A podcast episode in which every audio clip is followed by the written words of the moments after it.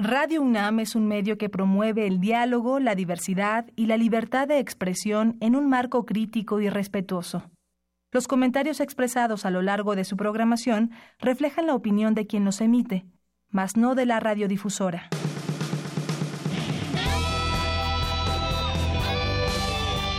Prisma RU. Relatamos al mundo.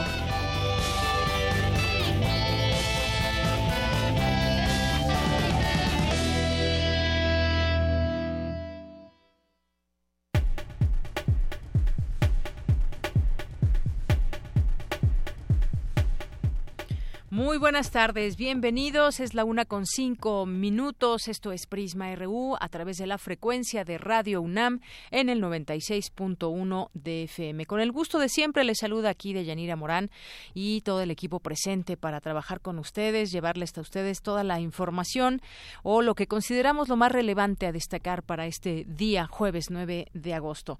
Vamos a tener entre nuestros temas, vamos a platicar. Ayer escuchábamos y justamente a esta hora eh, pues estaba esta ceremonia para entregar la constancia de mayoría como presidente electo Andrés Manuel López Obrador y habló, entre otras cosas, en su discurso sobre la división de poderes que se debe de respetar, que ya el Ejecutivo no debe tener ese poder que normalmente hemos visto que tiene por sobre el Congreso muchas veces, esa incidencia que se tiene también para eh, trabajar o querer imponer algún tema. Y bueno, de eso platicaremos hoy más adelante con el doctor Pedro Salazar, que es director del Instituto de Investigaciones Jurídicas de la UNAM.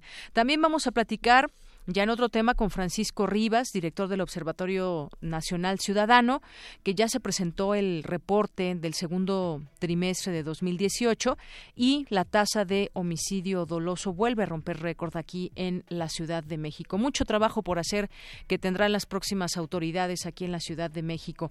Y también hoy es el Día Internacional de los Pueblos Indígenas y tenemos varias cosas que compartir con ustedes. Hay cifras, hay eh, pues impresiones de qué está sucediendo con los eh, pueblos indígenas, con sus lenguas. Eh, aquí en el espacio de cultura estará vía telefónica José del Val, director del PUIC, y también Benjamín García del grupo Cumantushpe. Espero haber pronunciado bien. Y bueno, también vamos a tener en nuestra segunda hora y en nuestra primera hora de Prisma RU información sobre la universidad. Ayer le comentábamos sobre una feria de útiles escolares. Bueno, ahí estuvo Cindy Pérez Ramírez y nos tendrá también todos los pormenores. Y también vamos a tener hoy, que es jueves día de Gaceta UNAM. Hugo Huitrón, director de Gaceta, estará con nosotros vía telefónica. Y hoy es jueves de Cinemaedro con el maestro Carlos Narro, su director de difusión cultural de Radio UNAM, y eh, estará con nosotros aquí en cabina. Así que no se lo pierdan. Eh, vamos, mientras tanto, a nuestro resumen informativo de hoy. Relatamos al mundo. Relatamos al mundo. Y en ese jueves 9 de agosto, en los temas universitarios, el rector de la UNAM, Enrique Graue, inauguró el primer coloquio del Centro Virtual de Computación de la UNAM. En unos minutos, mi compañera Virginia Sánchez nos tendrá toda la información. Ciencias, artes y humanidades en diálogo. ¿Qué importancia tiene el juego para los seres humanos? Más adelante, Dulce García nos cuenta. Por décimo cuarto año consecutivo se lleva a cabo la Feria de Útiles Escolares y Cómputo UNAM 2018, como les decía, y estuvo Cindy y nos tendrá los detalles. Conferencias, mesas redondas y la proyección de un cortometraje son algunas de las actividades con las que la UNAM rinde homenaje al escritor y poeta César Vallejo. Mi compañero Abraham Menchaca nos tendrá la información. En los temas nacionales, en México el 72% de la población indígena se encuentra en situación de pobreza, advirtió el Consejo Nacional de Evaluación de la Política de Desarrollo Social, que añadió que ese sector registra rezagos importantes en todos los ámbitos. El presidente Enrique Peña Nieto y el mandatario electo Andrés Manuel López Obrador se reunirán hoy por la tarde en Palacio Nacional. Los secretarios de Relaciones Exteriores, Luis Videgaray, y de Economía, Ildefonso Guajardo, arribaron este jueves a la oficina del representante comercial de Estados Unidos para continuar con la renegociación del Tratado de Libre Comercio de América del Norte. José Ramón Cosío, ministro de la Suprema Corte de Justicia, aseguró que los sueldos de los ministros no pueden ajustarse porque están protegidos por una iniciativa del Congreso de la Unión. Previo al retiro de los murales que revisten la sede central de la Secretaría de Comunicaciones y Transportes, dañada por el sismo del 19 de septiembre, especialistas emprenden un dictamen que evalúa el estado de conservación de las obras de autores como Juan O'Gorman y José Chávez Morado.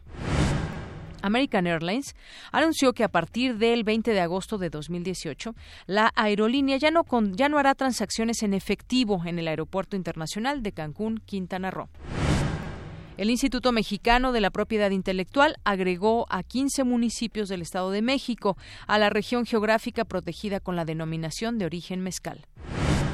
El Servicio Meteorológico Nacional informó que el huracán John se degradó a tormenta tropical frente a la costa occidental de la península de Baja California. Temas de economía, el presidente de la Confederación Patronal de la República Mexicana, la Coparmex, Gustavo de Hoyos, retomará el diálogo con el próximo gobierno en busca de un acuerdo para elevar el salario mínimo de 88.36 pesos, 88 pesos con 36 centavos a 102 pesos hacia finales de año. El índice nacional de precios al consumidor tuvo un alza de 0.54% en julio y la inflación anual se ubicó en 4.81%, indican datos del INEGI. En temas de eh, interés internacional, Rusia calificó como draconiana la nueva ronda de sanciones estadounidenses, mismas que provocaron una caída del rublo a mínimos de dos años y una mayor venta de activos por temores de que Moscú estuviera envuelto en una espiral de sanciones interminables. Las autoridades indonesias elevaron a 259 el número de muertos por el sismo de 6.9 grados de magnitud que azotó el domingo la isla de Lombok. Hoy en la UNAM, ¿qué hacer y a dónde ir? El Centro de Investigaciones sobre América Latina y el Caribe te invita a la conferencia Retos para la integración de los inmigrantes haitianos en México. Estudio comparativo en Tijuana, Mexicali y Ciudad de México, que se llevará a cabo hoy a las 16 horas en la sala José Martín, ubicada en el piso 3 de la Torre 2 de Humanidades, en Ciudad Universitaria. En el marco de la conmemoración del 50 aniversario del movimiento estudiantil de 1968, se llevará a cabo la inauguración de la exposición Textos y Contextos del Movimiento Estudiantil del 68, con la participación de los doctores Jorge Linares, Leticia Bonifaz y Luis Gómez. Asiste hoy a las 18 horas al aula magna de la Facultad de Filosofía y Letras en Ciudad Universitaria.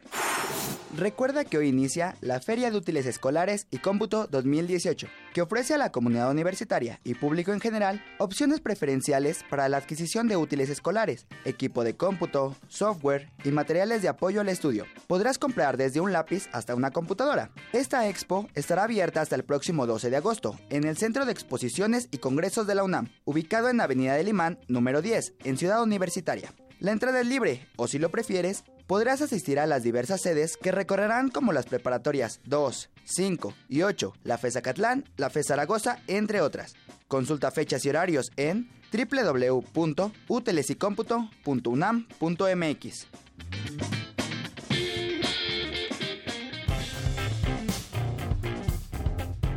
Campus RU Bien, recuerda que todos los días tenemos invitaciones para todos ustedes dentro de los campus universitarios. Y hoy vamos a entrar en, en nuestro campus RU. El, el, rector de la UNAM, Enrique Graue, inauguró el primer coloquio del Centro Virtual de Computación de la UNAM. Mi compañera Virginia Sánchez nos tiene los detalles. Adelante, Vicky. Hola, ¿qué tal, Deyanira? Muy buenas tardes a ti y al auditorio de Prisma RU. Pues sí, hace 60 años que nuestra casa de estudios adquirió y operó la primera computadora en México y América Latina. Y para celebrarlo, se lleva a cabo el primer coloquio del Centro Virtual de Computación en el Instituto de Investigaciones en Matemáticas Aplicadas y en Sistemas de la UNAM. Durante la inauguración del coloquio, el rector Enrique Graue señaló la importancia de la computación para el desarrollo del país y el fortalecimiento económico. Escuchémosle. Y nosotros tenemos como universidad que ponernos al día en esto, por el país y por la universidad y por los jóvenes. La facturación mundial en términos de cómputo y tecnologías de la información fue de 24 mil millones de dólares en el año 2017. Fue 26 veces mayor este índice, la cantidad de cómputo comprada y vendida, que dos años antes, en el 2015. Fue hace 60 años, un 8 de junio. aquella IBM 650 era capaz de realizar 1.300 operaciones de suma y resta por segundo. Usaba tarjetas, haciendo aquellos ruidos con toda seguridad y girando discos, ¿no? En un cuarto oscuro, raro, allá en la Facultad de Ciencias. Actualmente, la UNAM cuenta con 11 programas para enseñar cómputo y 12 entidades donde se desarrolla esta ciencia. Por su parte, Felipe Bracho Carpizo, director general de Cómputo y Tecnología de la Información y Comunicación, detalló que la UNAM fue la primera institución en México que proporcionó Internet a otras entidades públicas y privadas.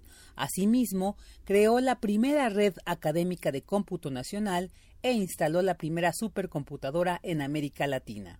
En tanto, Boris Escalante Ramírez, coordinador del Centro Virtual de Computación de Limas, resaltó que el objetivo principal de la entidad es coordinar los esfuerzos de escuelas, facultades e institutos que han desarrollado el cómputo en la UNAM con líneas de investigación y docencia diversa. Mientras que William Lee Alardín, coordinador de la investigación científica, habló de la importancia de dicho centro. Creo que es muy importante Destacar que lo que se busca con el CEVICOM no es solo tener mejor uso del cómputo existente, sino desarrollar, como ya dijo el doctor Escalante, capacidades de cómputo, también en servicios, pero sobre todo en el cómputo per se y en su uso en la investigación y en la docencia, en la educación, además de las aplicaciones prácticas directas que pueda tener. Es un, un espectro muy amplio que se está buscando. Y cada una de estas son distintas. Creo que hay que también tener claro que son distintas en algunos de estos aspectos para poder aprovecharlas, aprovecharlas todas. La composición del consejo directivo del CEVICOM es una muestra de esto, porque incorpora facultades, escuelas, centros, institutos, y eso fue también a propósito. Creo que es relevante este, señalarlo. Finalmente, Héctor Benítez Pérez, director de Limas, habló sobre la posible creación de una nueva licenciatura entre la matemática y el cómputo denominada ciencia de datos, en la que dijo también se pretende que incluya la formación humanista. Este es el reporte de Yanira. Muy buenas tardes.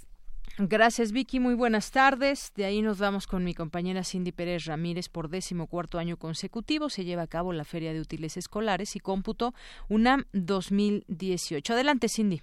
Deyanira, muy buenas tardes a ti y a todos los que nos están escuchando en Prisma RU esta tarde. En un espacio de 3.650 metros cuadrados, los visitantes encontrarán las marcas más prestigiadas en útiles escolares, equipos de cómputo y software a precios preferenciales. Durante la inauguración, Germán Álvarez Díaz de León, director general de Orientación y Atención Educativa de la UNAM, señaló que hasta el 12 de agosto, el Centro de Exposiciones y Congresos UNAM tendrá la presencia de más de 40 expositores en el y ofrecer un amplio programa de actividades académicas con conferencias, talleres, charlas y exposiciones sobre temas relacionados con la aplicación y desarrollo de las tecnologías de la información y la comunicación.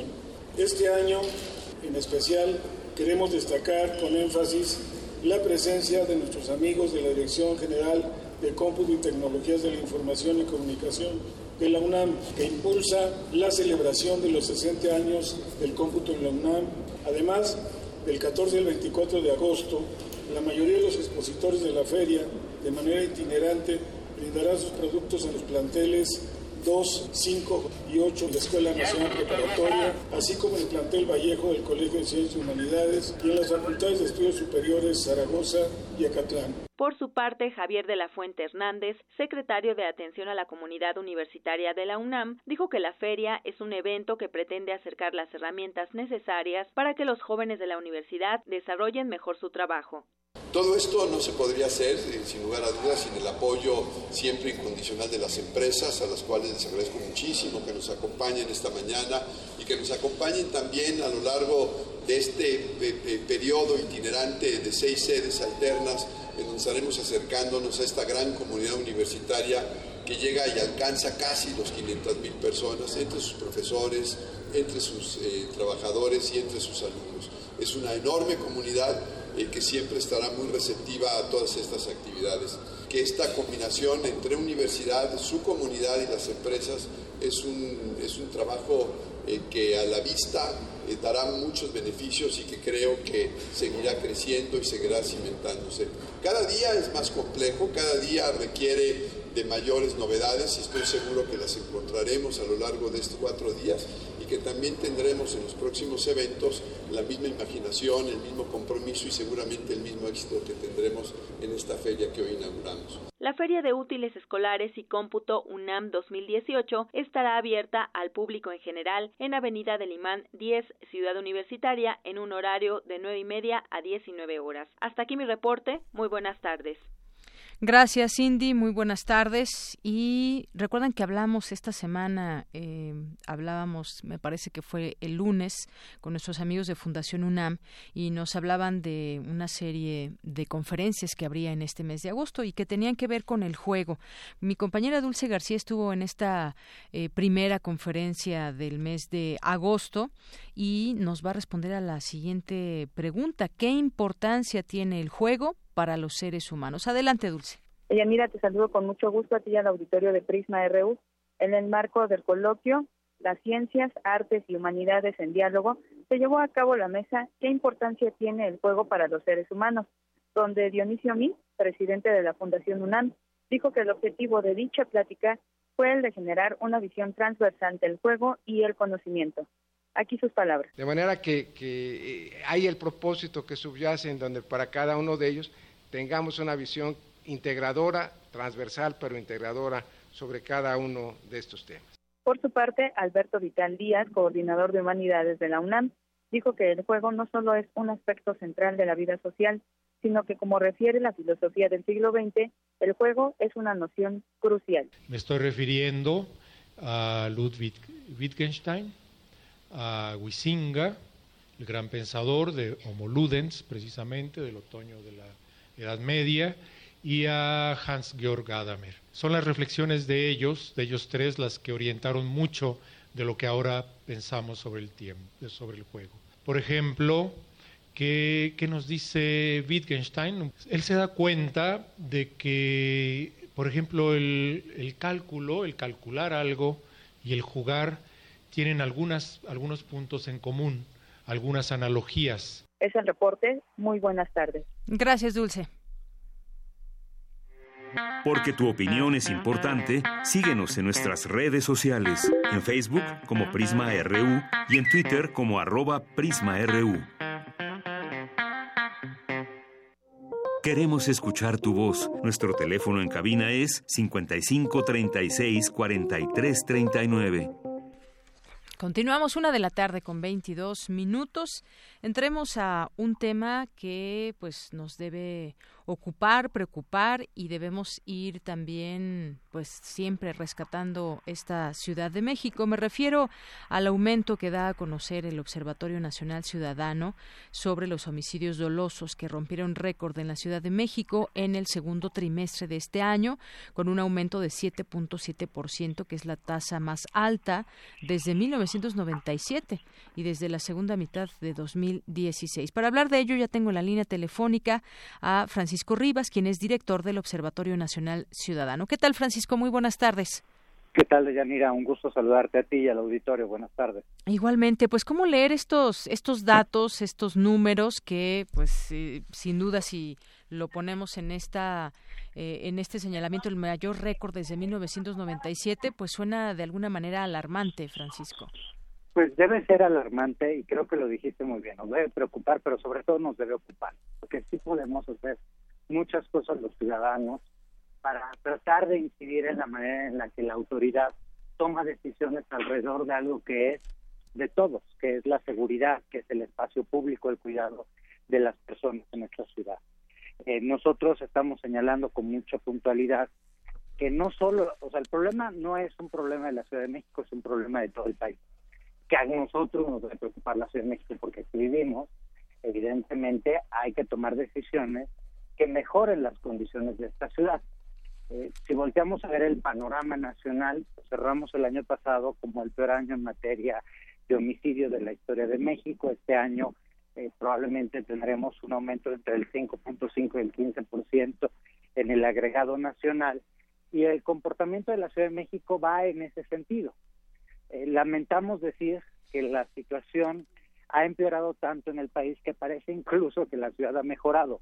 El año pasado cerró la en posición número 18 la Ciudad de México respecto a las otras entidades, a las 32 entidades en materia de homicidio y este año, con todo y que estamos viviendo la peor crisis de violencia en la Ciudad de México, eh, pues se posiciona en el lugar número 21, porque el problema, por eso, insisto, no es nada más un tema local y, y eso nos debe llevar a políticas compartidas entre la federación y los gobiernos locales ha, empeorado tanto a nivel nacional y ha empeorado tanto otras entidades que hoy vemos que la Ciudad de México se posiciona en mejor lugar, se posiciona en el lugar número 21. imagínate qué, qué, qué contraste, ¿no? La ciudad vive el peor aumento de homicidio doloso, pero mejora su posición en el ranking nacional.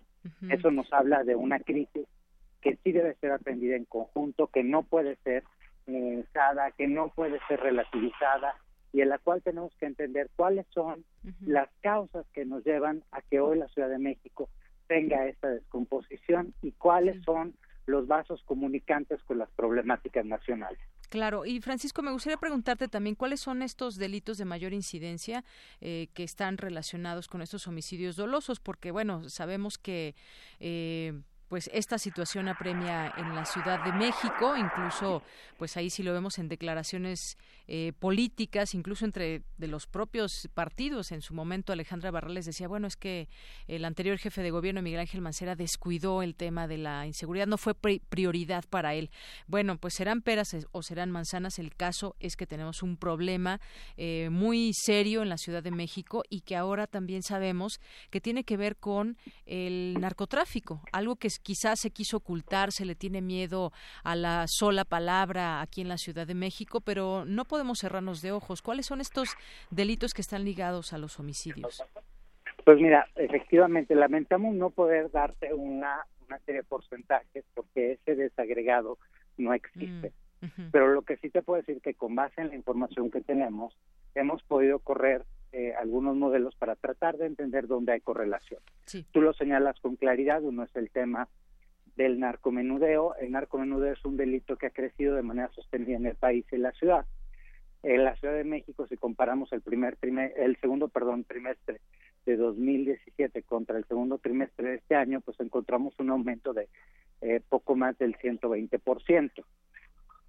Y eso, pues, sí obedece a dos razones. La primera es que eh, los registros de narcomenudeo son recientes. Nosotros por cuatro años estuvimos trabajando con el Secretario Ejecutivo del Sistema Nacional de Seguridad Pública para impulsar precisamente una mejor captación de delitos, entre los cuales se incluye el feminicidio, eh, la trata de personas y el narcomenudeo, entre otros. Esto nos lleva a entender que efectivamente este, el narcomenudeo es un delito que se está presentando antes, cuando no había registros, pues evidentemente era difícil entender qué tanto ocurría este delito. En la medida en la que se mejoran los delitos, se capta más y hay un efecto que puede ser el de presentar una percepción de aumento. Pero esa es solo una parte de la explicación. La otra es que sí tenemos un problema creciente de penetración de los grupos que se dedican a eh, el comercio ilegal de, de, este, de este tipo de estupefacientes, ¿no? y, y donde se está presentando, ahí es lo que sí te puedo decir, es que encontramos una correlación bastante sólida con el homicidio, con el robo y con la extorsión de naturaleza presencial. Entonces, tenemos que atenderlo. No fue solo la, la autoridad capitalina quien salió a desmentir la presencia de delincuencia organizada en la Ciudad de México. Recordaremos que el mismo Murillo Karam, cuando fue procurador general de la República, salió él a decir que la Ciudad de México no operaban cárteles de la droga. eh, nosotros desde, desde ese entonces hemos estado insistiendo que esto es una falacia. Recordaremos declaraciones de las autoridades capitalinas que decían que solo en tres delegaciones había presencia en narcomenudeo. Hoy, gracias a la transparencia que hemos logrado eh, construyendo datos más sólidos, podemos afirmar que en por lo menos 13 delegaciones no solo tenemos el problema, sino que el problema va creciendo de manera sostenida. Sí, Francisco, y justamente te quería platicar al respecto de ese tema. Oye, sí, negaron, negaron por una parte que existiera narcotráfico y hoy tenemos esta nota que detuvieron a el Betito, que fue, es un líder de la Unión de Tepito, y ahí dan a conocer cómo se cambió físicamente para que no pudieran encontrarlo fácilmente. Y bueno, pues ahí vemos que sí, que sí hay narcotráfico en la Ciudad de México.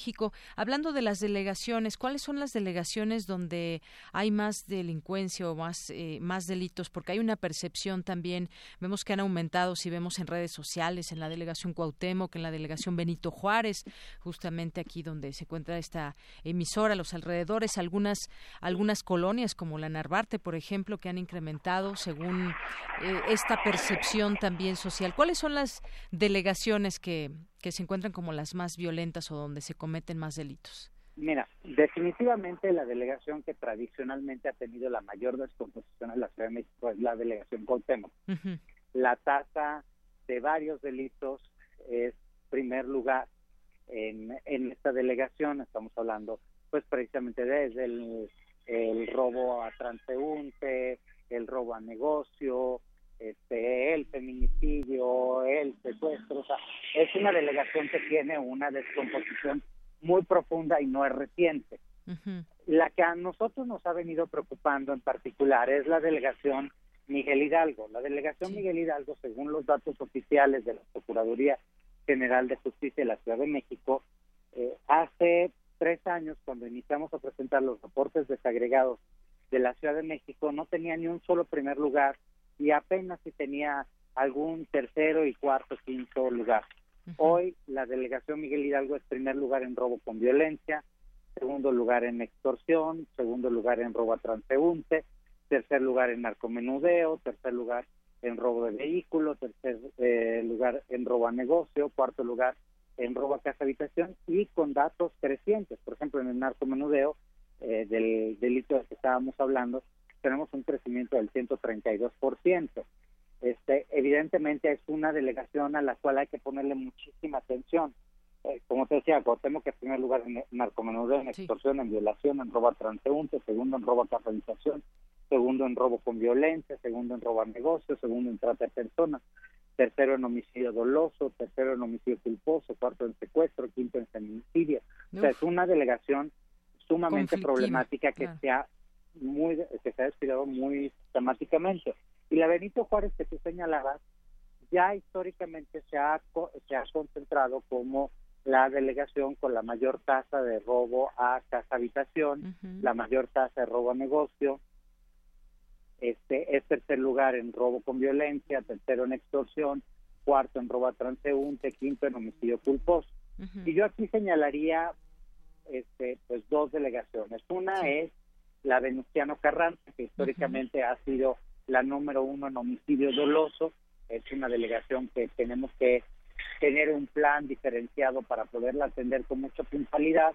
Pero hay otra delegación que no aparecía en el mapa del homicidio y que hoy ya se posiciona como segundo lugar, que es la delegación Gustavo Amadero.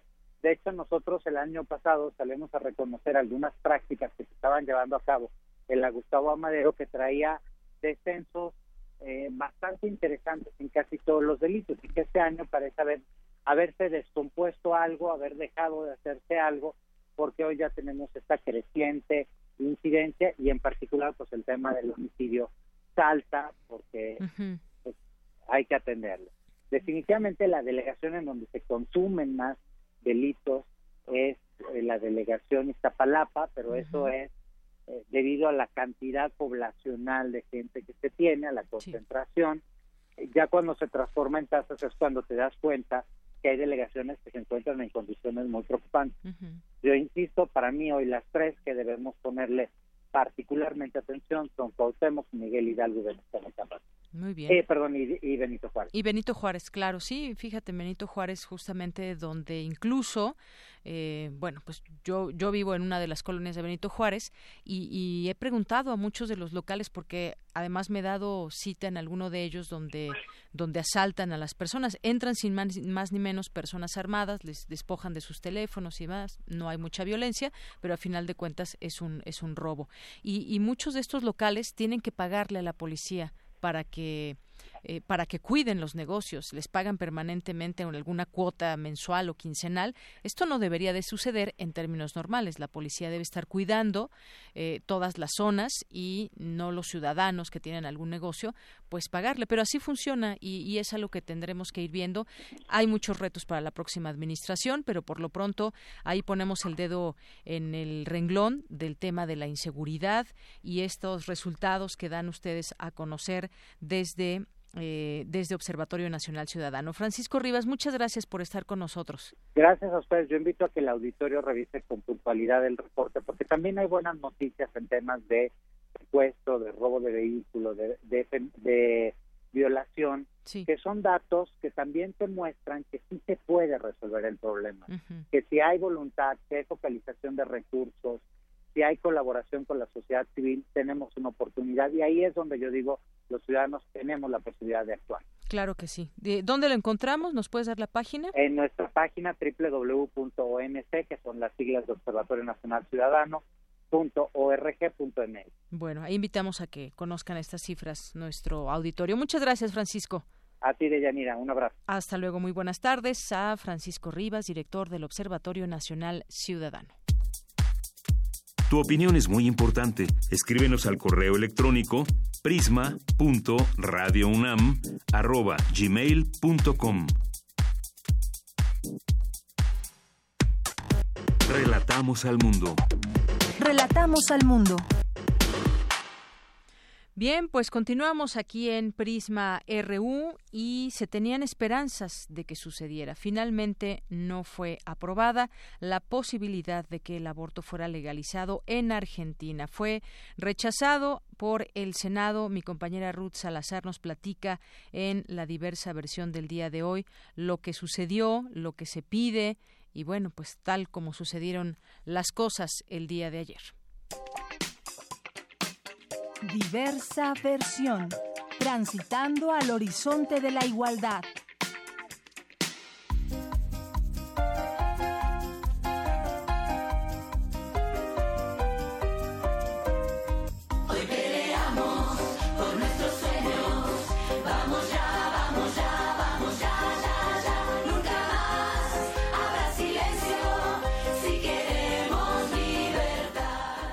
Yanira, auditorio de Prisma RU. Ayer en varias ciudades de América Latina se llevó a cabo el Pañuelazo Verde, la jornada internacional en solidaridad con las feministas argentinas que pasaron una velada afuera del Senado esperando la votación para la legalización del aborto. Con 38 votos en contra, el Senado argentino rechazó la despenalización del aborto, pero dejó abierto este debate en la región. En la Ciudad de México, distintos grupos feministas de la UNAM, la UAM, Rosas Rojas, FEMBA, las constituyentes, entre otras, se reunieron a marchar y a posicionar su deseo de replicar el movimiento en México. En México se criminaliza a las mujeres y que viven en pobreza por abortar aún en casos de violación. Por ello, demandamos la despenalización del aborto a nivel nacional y aborto legal, seguro, gratuito y libre para todas. Por lo anterior, la colectiva las constituyentes CDMX feministas hacemos un llamado a las legislaturas entrantes, a las autoridades que próximamente entrarán en funciones y a los sectores sociales, académicos vinculados con la salud y las leyes, entre otros, a formar un frente común en favor del reconocimiento del derecho a la libre autodeterminación de los cuerpos. La pregunta que invariablemente se repetía en las consignas y los discursos de las participantes era, ¿por qué aceptar que alguien más decida lo que debo o no hacer con mi cuerpo? Escuchemos el posicionamiento del colectivo Rosas Rojas. Hace 10 años se logró la lucha por la legalización del aborto en la Ciudad de México. Sin embargo, no todas las mujeres tienen acceso a este servicio. La marea verde llegó a México. El derecho al aborto es la demanda más urgente del movimiento de mujeres en América Latina. Es una discusión política que tiene de por medio las estructuras y las relaciones de poder. Compañeras, este es un llamado a todas las mujeres a movilizarnos y a impulsar la lucha para conquistar nuestro derecho a decidir sobre nuestros cuerpos. El único temor que tenemos es a no luchar, a dejar que el miedo y el odio nos arranquen el momento histórico que vivimos las mujeres en el mundo entero.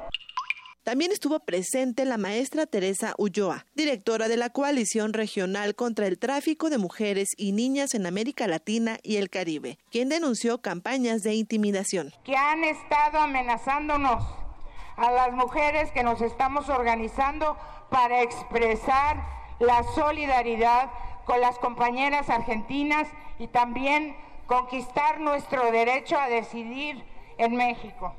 Como moscas han caído más de 700 perfiles de redes sociales, 68% falsos, provenientes de México, Colombia, Argentina, Ecuador y Chile, para amenazar a quienes nos estamos organizando. Estas acciones son parte de la campaña conservadora que busca impedir, mediante la inducción del miedo, que manifestemos nuestra solidaridad y conquistemos nuestros derechos. No queremos más mujeres presas ni más mujeres muertas por abortar clandestinamente, donde asesinan a siete mujeres cada día Uruguay, Cuba, Puerto Rico y Guyana son los únicos países latinoamericanos donde el aborto es legal en condiciones similares a los contemplados en la mayoría de los países europeos y Estados Unidos, libremente en las primeras 12 semanas de embarazo. Para no abortar, la demanda también es por una mejor educación sexual, explica el posicionamiento de las universitarias. Esta lucha incluye el fomento de una educación sexual de calidad y no sexista para decidir consciente y libremente, en México, la interrupción del embarazo hasta las 12 semanas solo es legal en la capital del país, mientras que en las 31 entidades restantes se criminaliza a las mujeres. La colectiva feminista de la UAM Xochimilco la reconocemos a cada una de ustedes y le reiteramos todo nuestro apoyo. América Latina será toda feminista. sobre la no despenalización del aborto, me quedo con la frase del senador Fernando Pino Solanas al cierre del debate. El siglo XXI es de las mujeres. Es que hoy no es una derrota. Se lo digo a las chicas que están afuera. Este es un triunfo monumental. Años de movilizaciones, un debate fundamental de esta Argentina que siempre fue vanguardia en América Latina. Esto se lo digo a los que están afuera. Que nadie se deje llevar por la cultura de la derrota. Bravo, chicas. Ustedes han levantado alto el honor y la dignidad de las mujeres argentinas. Esta causa esta noche tiene un, un pequeño descanso. En poquitas semanas todas de vuelta de pie, porque si no sale hoy, nadie podrá parar la oleada de la nueva generación. Habrá ley contra viento y marea. Vamos ya, vamos ya, vamos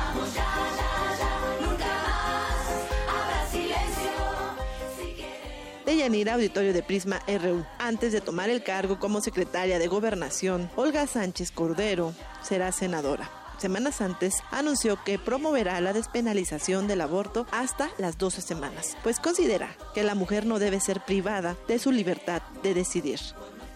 Dudas, comentarios y sugerencias en las redes sociales de Prisma RU. Buenas tardes.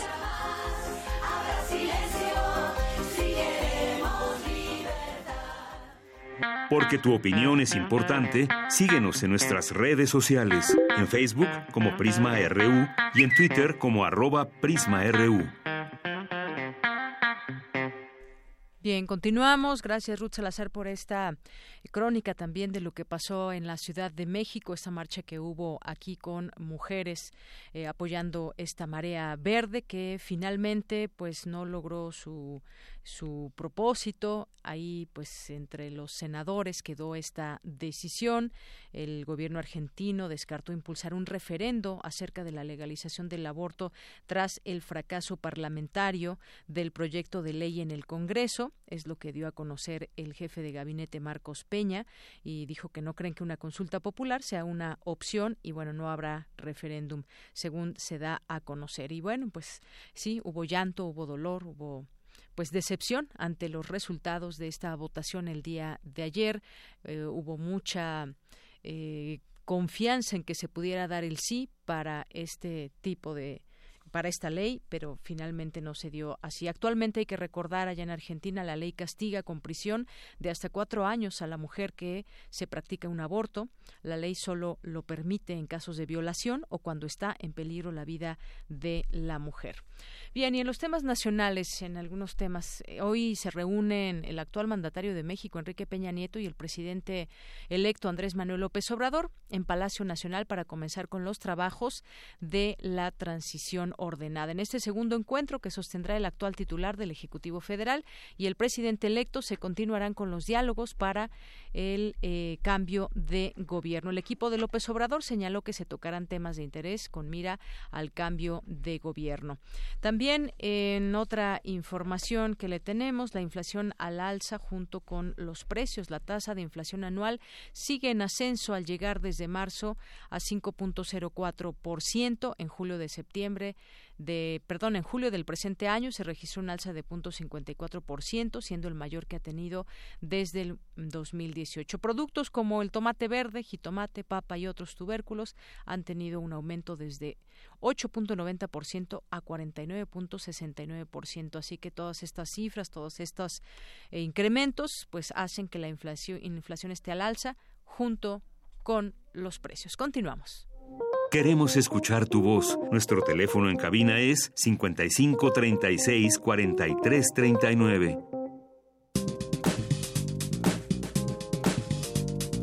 Cultura RU.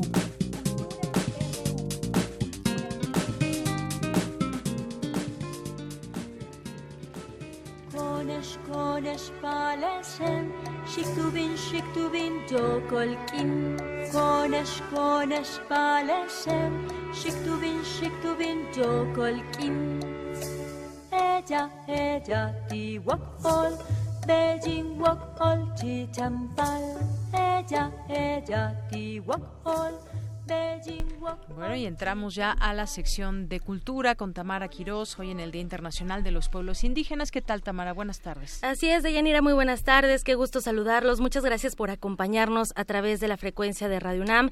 Gracias por escucharnos en este jueves 9 de agosto. Así es, Deyanira, hoy se conmemora el Día Internacional de los Pueblos Indígenas del Mundo. El objetivo de festejar esta fecha es reconocer a las comunidades indígenas, eh, reconocer sus tradiciones, sus valores, también los idiomas y también sus costumbres, además de su aportación en el fortalecimiento de las culturas nacionales. Y bueno, para ampliar el tema, invitamos a este espacio al etnólogo José Del Val. Él es director del Programa Universitario de Estudios de la Diversidad Cultural y la Interculturalidad de la UNAM. José Del Val, bienvenido a este espacio. ¿Qué tal? Buenas tardes, muchas gracias. No, al contrario, muchas gracias por acompañarnos, José del Val. Y bueno, entrando a la información, según datos del Consejo Nacional de Evaluación de la Política de Desarrollo Social, el Coneval, en 2016 en México 71.9% de la población indígena se encontraba en situación de pobreza. A dos años después de esta, de esta cifra, José, ¿qué podemos decir de la situación actual de los pueblos indígenas? Bueno, que es peor cada día, ¿no? es lo que podemos decir, no solo en caso mexicano. Claro. El último informe de Naciones Unidas, muy reciente, dice que están peor los pueblos indígenas con respecto al, al, al reconocimiento y al ejercicio de sus derechos, ¿no? En ese eso es importante en ese sentido, ¿no?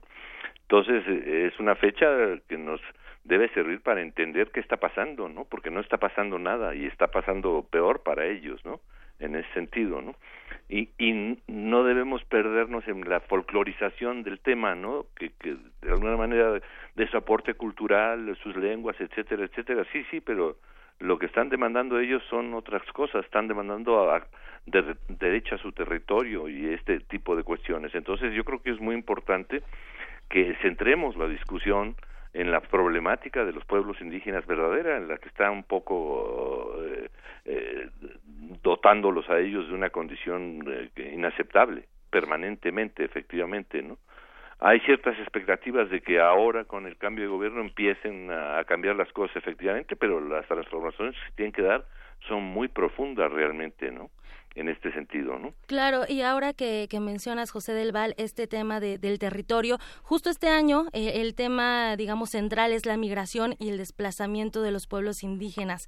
Y bueno, desde la perspectiva universitaria, ¿qué se hace o qué falta hacer en este tema migratorio y cuáles son esas principales causas de migración o de desplazamiento? Bueno, las mismas, el, el, abuso y el despojo territorial que están siendo sometidos los pueblos indígenas y pueblos del mundo en estos momentos por, por todas estas eh, concesiones mineras y megaproyectos y carreteras, etcétera, etcétera, donde no los tratan con el respeto elemental, ¿no? Es si voy a entrar a tu tierra a hacer un negocio, pues qué negocio vas a hacer, pues para que lo hagamos juntos, ¿no? Finalmente, ¿no?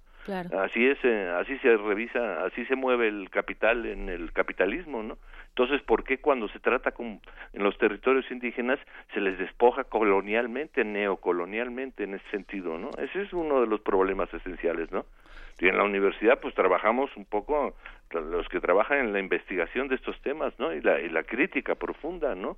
al, mundo contemporáneo y a, y a nuestro Estado nacional, ¿no? Porque es responsable de, en nuestro territorio de lo que está pasando en este sentido, ¿no? Y es una cosa así de absoluta, de brutal despojo, ¿no? O sea, ¿cómo podemos celebrar las lenguas y eso? Si es como una especie de, de, de simulación estatal, ¿no? O sea, como reconozco la, la, la, diversidad y la ensalzo la diversidad, pero ah, escondo detrás de eso la desigualdad profunda, ¿no? Que ese es el problema real, esencial, ¿no? La desigualdad económica, también la desigualdad en la educación y bueno, eh, desde el, todo. Así es, y desde la UNAM a través del PUIC también se promueve también un sistema de becas, por ejemplo, ¿no? Para para esa gente que que le interese estudiar, que sean miembros de pueblos originarios. Sí, ese es una, cuando la UNAM eh, asumió la responsabilidad del país pluricultural, convocó a, los líderes indígenas y les planteó qué esperaban de la universidad pública, ¿no? y entonces el programa surge como una respuesta a esas demandas específicas de la gente, porque lo que hace el programa es escuchar a la gente, ¿no? Porque no escuchamos a la gente, sino diseñamos planes, pensamos que ellos son, que ellos, o sea, las estadísticas los ubican, no, ellos son personas concretas que quieren cosas concretas hay que escucharlos para entonces ver qué es lo que hay que hacer efectivamente no y no diseñar planes no estratégicos desde la cabeza de, de los cubículos o de los escritorios de las de las secretarías de Estado, ¿no? Claro, no solamente es eso. Falta mucho todavía por hacer José del Val y bueno, es importante visibilizar estos problemas. Como bien lo mencionas, no solamente ensalzar esas tradiciones y, que sea el folclore y la fiesta, sino tratar estos problemas sociales y estos problemas que a todos nos importan. Es, esencialmente, porque además el, el, la posibilidad del desarrollo de su cultura, de sus lenguas, de sus fiestas, de su poesía, de su literatura, tiene que ser que, que ellos tengan los elementos esenciales para sobrevivir, ¿no? Y esos son los que no garantiza el Estado mexicano para ellos, ¿no? Evidentemente. Falta mucho por hacer, José del Val. Sí, La UNAM, a través del PUIC, eh, lleva a cabo diversas actividades y bueno, también para los que nos escuchan, les recomendamos que ingresen a la página oficial que es www.nacionmulticultural.unam.mx para que se enteren de, todo lo que se hace desde la UNAM eh, en torno a este tipo de temas. Perfecto. José del Val, muchísimas gracias por acompañarnos en este espacio, por hablarnos eh, un poquito de, estas eh, dificultades que suceden en esta conmemoración. Les agradezco a ustedes mucho la posibilidad de comunicarlo. Al contrario, muchísimas gracias. Hasta luego, gracias. Hasta luego, Deyanira. Bueno, él fue José del Val, director del Programa Universitario de Estudios de la Diversidad Cultural y la Interculturalidad de la UNAM, el muy bien conocido como el PUIC. capsules crusaders. Kapatā vjelta, kapavon mā vjelta. Siis se tekis ätseit, viitis tahtu.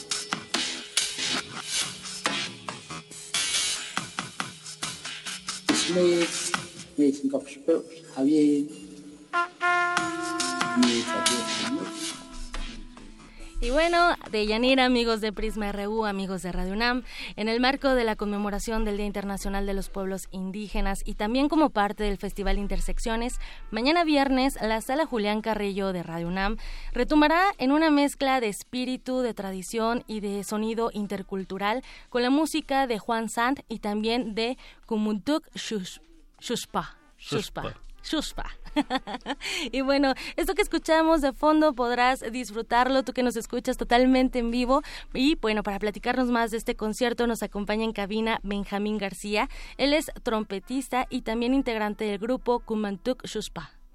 Muchas gracias por la invitación. Pues un poco explicando de lo que se trata nuestro proyecto musical. Es multidisciplinario y partimos de la tradición oral ayuk. Este lleva pues, visuales, la trompeta yuge, en este caso la trompeta mije, este, guitarra electroacústica. Entonces es un proyecto multidisciplinario.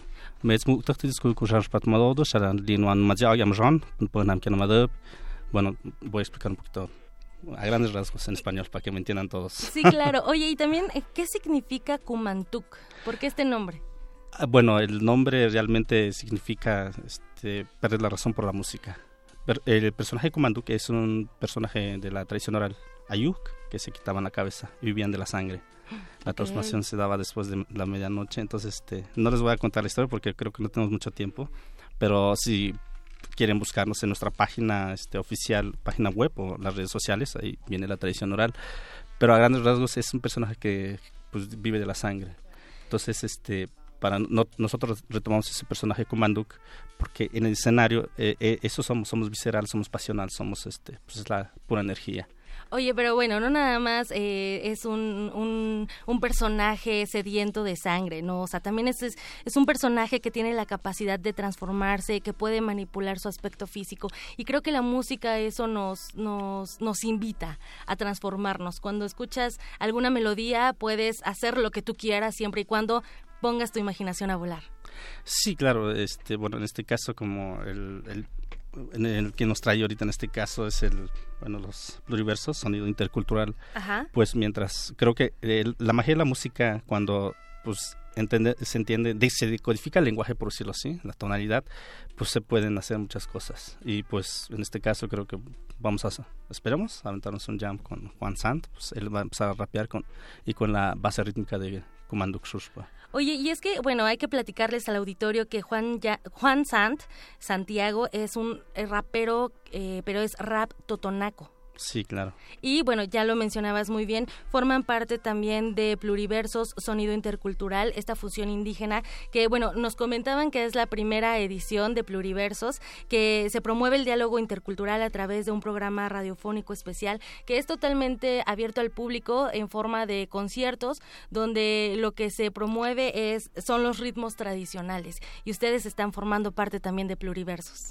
Bueno, digamos que en este caso Pluriversos creo que lo que está generando es tender puentes, ¿no? Entre artistas, en este caso de, los indígenas. Hay muchos, hay muchas propuestas musicales en los pueblos indígenas y muy bien hechas. Lo que falta un poco es como, pues los espacios, ¿no? Como esto y la, difusión y pues también los, los promotores que se arriesguen a, a promover esos proyectos, porque pues muchas veces pues nada más se le apuesta la música comercial, ¿no? Claro. Oye, Benjamín, ¿y cómo es que se une la trompeta y también la música electrónica y además la tradición oral? ¿Cómo, ¿En qué momento se fusiona todo esto y crean esta maravillosa agrupación?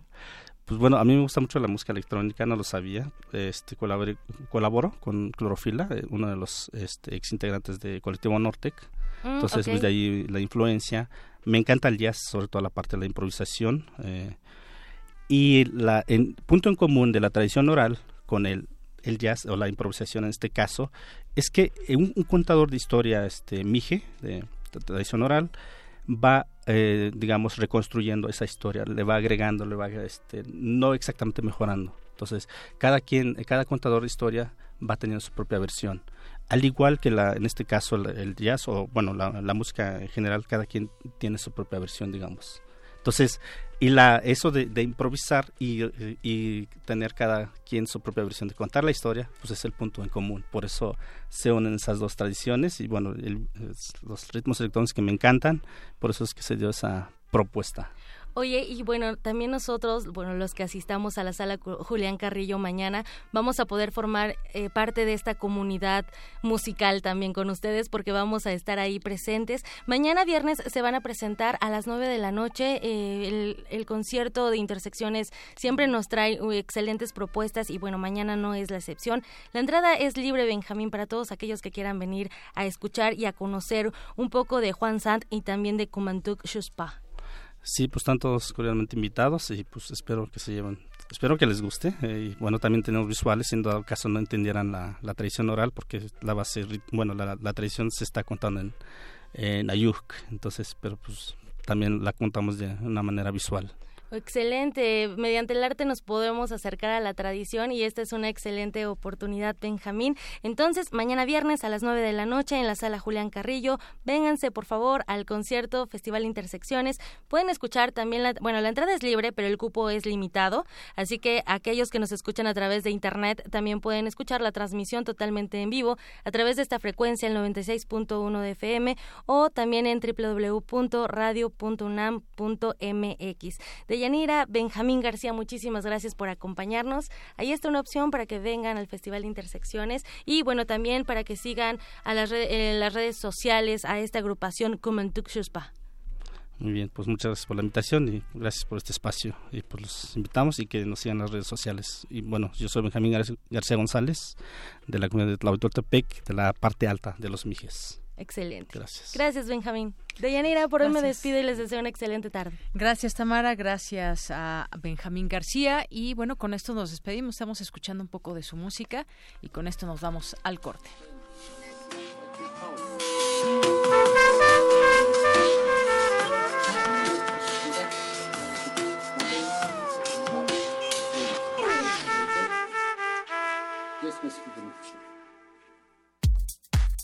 Prisma RU.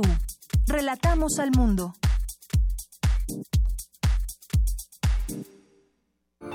Llega un momento en la vida de cualquier estudiante en el que abandona la tierna infancia del conocimiento para convertirse en Puma. Y resistencia modulada estará en la iniciación. Escucha la bienvenida a los alumnos de nuevo ingreso en una transmisión especial en vivo desde el Centro Cultural Universitario Tlatelolco. El enlace se realizará el viernes 10 de agosto por el 96.1 de FM al terminar primer movimiento.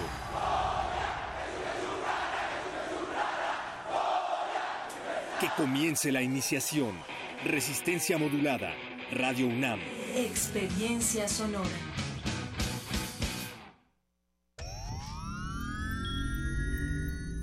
Tienes las ideas, tienes el talento, tienes la disposición, pero te faltan los medios.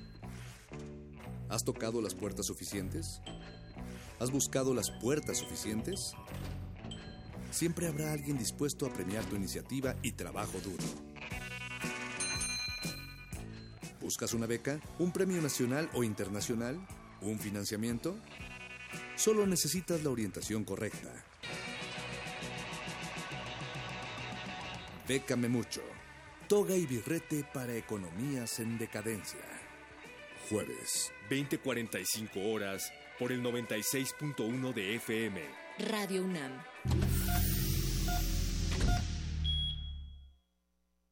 Este es un momento de alegría para todos, porque iniciaremos un cambio verdadero por la vía pacífica. Es un momento histórico para el pueblo de México. Los gobernantes electos de Morena estarán a la altura y serán ejemplo de honestidad, austeridad y eficiencia. Los legisladores y funcionarios estarán al servicio de la nación. Morena gobernará para todos. Gracias por tu voto. Juntos haremos historia. Morena, la esperanza de México.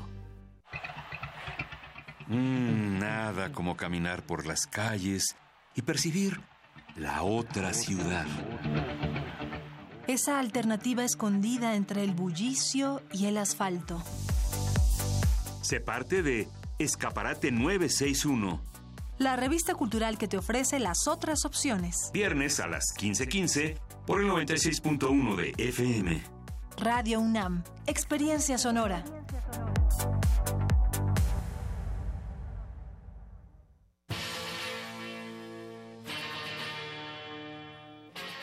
Después de 50 años, cuando despertamos, el rock seguía ahí. Como los dinosaurios que nunca existieron, dejó huellas de su paso por el mundo. El rock fue la música de la juventud de los años 60 y 70. Hoy la desenterramos para volver a vivirla, para emocionarnos con ella. Cuando el rock dominaba el mundo. Todos los viernes a las 18.45 horas, por el 96.1 de FM. Radio UNAM, Experiencia Sonora.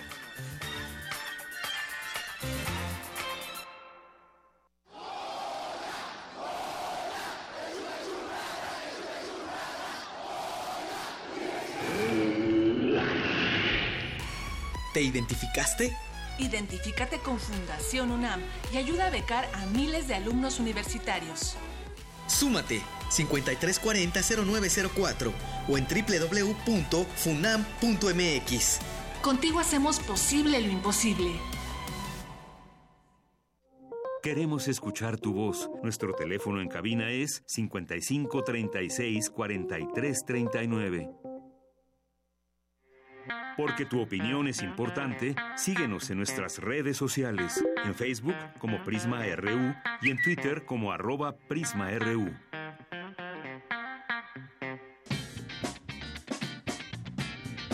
Mañana en la UNAM, ¿qué hacer y a dónde ir?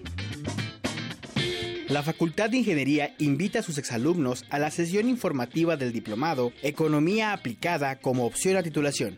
La plática será coordinada por el doctor Jesús Manuel Dorado González, jefe del Departamento de Ingeniería en Sistemas Biomédicos. Asiste mañana el 10 de agosto a las 14 horas a la unidad de posgrados de esta facultad.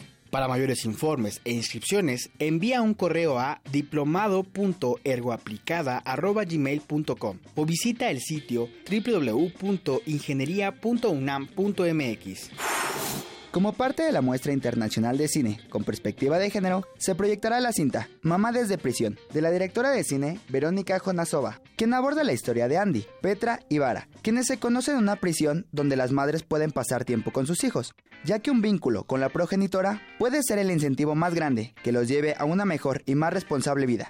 La función es mañana 10 de agosto a las 12 del día, en la sala José Revueltas del Centro Cultural Universitario. La entrada general es de 40 pesos, con descuento especial a estudiantes y profesores con credencial vigente. Te invitamos a disfrutar de la exposición Líneas y Piedras, del artista plástico Pablo López Luz, muestra individual que integra obras realizadas en los últimos siete años por este reconocido fotógrafo y que conforman un diario visual sobre lugares donde la identidad cultural mexicana y la andina han resistido a los embates de la globalización, manteniendo en cierta forma el legado arquitectónico mesoamericano. La curaduría corre a cargo de Alexis Fabri, experto en fotografía latinoamericana. Tienes hasta el próximo domingo 12 de agosto para disfrutar en la Galería Rampas del Museo Universitario del Chopo, ubicado en calle Doctor Enrique González Martínez, número 10, en Santa María la Ribera. La entrada es libre. Continuamos dos de la tarde con seis minutos y estamos arrancando nuestra, nuestra segunda hora de Prisma RU aquí en el 96.1 de FM www.radio.unam.mx y gracias a las personas que están con nosotros escuchándonos. Si quieren llamarnos, estamos pendientes al 5536 4339 o nos pueden enviar un mensaje a través de la página de Facebook en Prisma RU o en arroba Prisma RU en Twitter. Gracias a José Luis Sánchez, a José Luis Sánchez que nos escribe y nos dice que hoy solo nos envía felicitaciones por la forma de informar. Hasta mañana. Pues hasta mañana, José Luis, muchas gracias. Galán de Barrio presente, Cofibin, el SUAYED, que es el Sistema de Universidad Abierta y Educación a Distancia de la UNAM, el PUIC UNAM, por supuesto, Negrito en el Arroz, Alejandro Cardiel, eh, también nos escribe Alfredo Ulloa Higuera y Techío. Magdalena González también, Alejandro Cardiel. Eh, nos escribe también por aquí eh, Unavis. Nos escribe también Armando Aguirre, que aquí está, aquí estamos, equipo de Prisma RU. Saludos y buen jueves, casi fin de semana. Gracias, Armando, muchos saludos. Alejandro Cardiel, que nos pone aquí algunos comentarios, nos dice quién está en contra del aborto libre, la Iglesia. ¿Quién está en contra de las familias homoparentales? La Iglesia. ¿Quién está en contra del ejercicio libre de la sexualidad? La Iglesia. ¿Quién está en contra de la pederastia? Todos menos la Iglesia. ¿Quién está contra el, aborto libre? Bueno, aquí ya se repitió este, este tuit. Y muchas gracias por tus comentarios. Y, y justamente lo platicaba por la mañana con mi compañera Ruth Salazar sobre esta postura también muy dura de quienes votaron en contra de que las mujeres decidan sobre su cuerpo y pues se mantendrá la vigencia actual de la ley allá en, Argentina y una discusión que, que pues que se vuelve internacional también y en muchos países se ha discutido. México no es la excepción bueno por lo menos aquí en la Ciudad de México que hubo esa discusión hace ya varios años. Eh, pues conocer también la postura de quienes están en contra de que las mujeres mujeres decidan sobre su cuerpo en este tema del aborto. Será es interesante conocer cuál es exactamente esa postura. No solamente yo diría es la iglesia también son distintos grupos, quizás ligados eh, religiosamente a alguna iglesia en particular, pero pues sí, es interesante conocer estas posturas. El próximo gobierno y bueno, lo hemos escuchado a través de quien será la secretaria de Gobernación, Olga Sánchez Cordero, que pondrá este tema para la discusión y ahí nos daremos cuenta un poco cómo, cómo están las posturas aquí en nuestro país, por dónde va el debate. Interesante siempre conocer estas distintas posturas, finalmente. Y bueno, pues y todo esto lo traemos a colación por lo que sucedió el día de ayer allá en Argentina. Observatorio Nacional Ciudadano, Francisco Rivas también, que estuvieron con nosotros en nuestra primera hora de Prisma RU. También muchas gracias. Gracias, como siempre, también a nuestros amigos de UNAM Global, a Ángel Cruz, a Eddie Eddy, Magdalena González, ya la mencioné. Bueno, pues muchas gracias a todos ustedes. Vamos a continuar, vamos a continuar cuando son las dos de la tarde con diez minutos. La UNAM rinde homenaje al poeta peruano César Vallejo. Mi compañero Abraham Menchaca nos tiene la información. Deyanira, buenas tardes. Un saludo a los amigos de Prisma RU. Conferencias, mesas redondas y la proyección de un cortometraje son algunas de las actividades con las que nuestra casa de estudios rinde homenaje al escritor y poeta César Vallejo, cuya obra Los Heraldos Negros cumple 100 años de su publicación. En la inauguración de estos eventos culturales que se realizan en el Centro de Investigaciones sobre América Latina y el Caribe, el director de esa entidad académica, Rubén Ruiz Guerra, refirió que pensar, reflexionar, recuperar el día, la imagen y poesía de César Vallejo es una tarea importante para ese instituto. Pensar, reflexionar, recuperar la eh, imagen y la poesía de César Vallejo es una tarea muy importante para nosotros. ¿Por qué?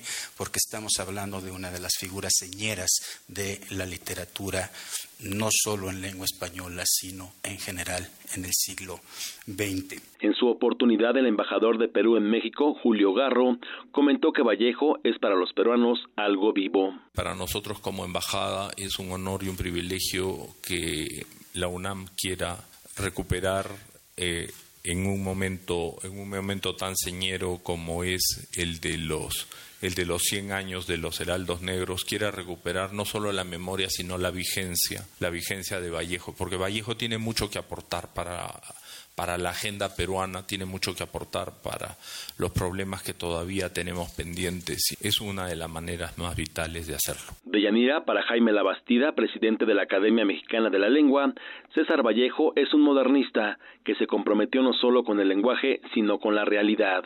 La de Vallejo, podíamos palparlo de viva voz, era una lengua viva, descarnada, donde el oficio quedaba subordinado a la expresión y la palabra al concepto.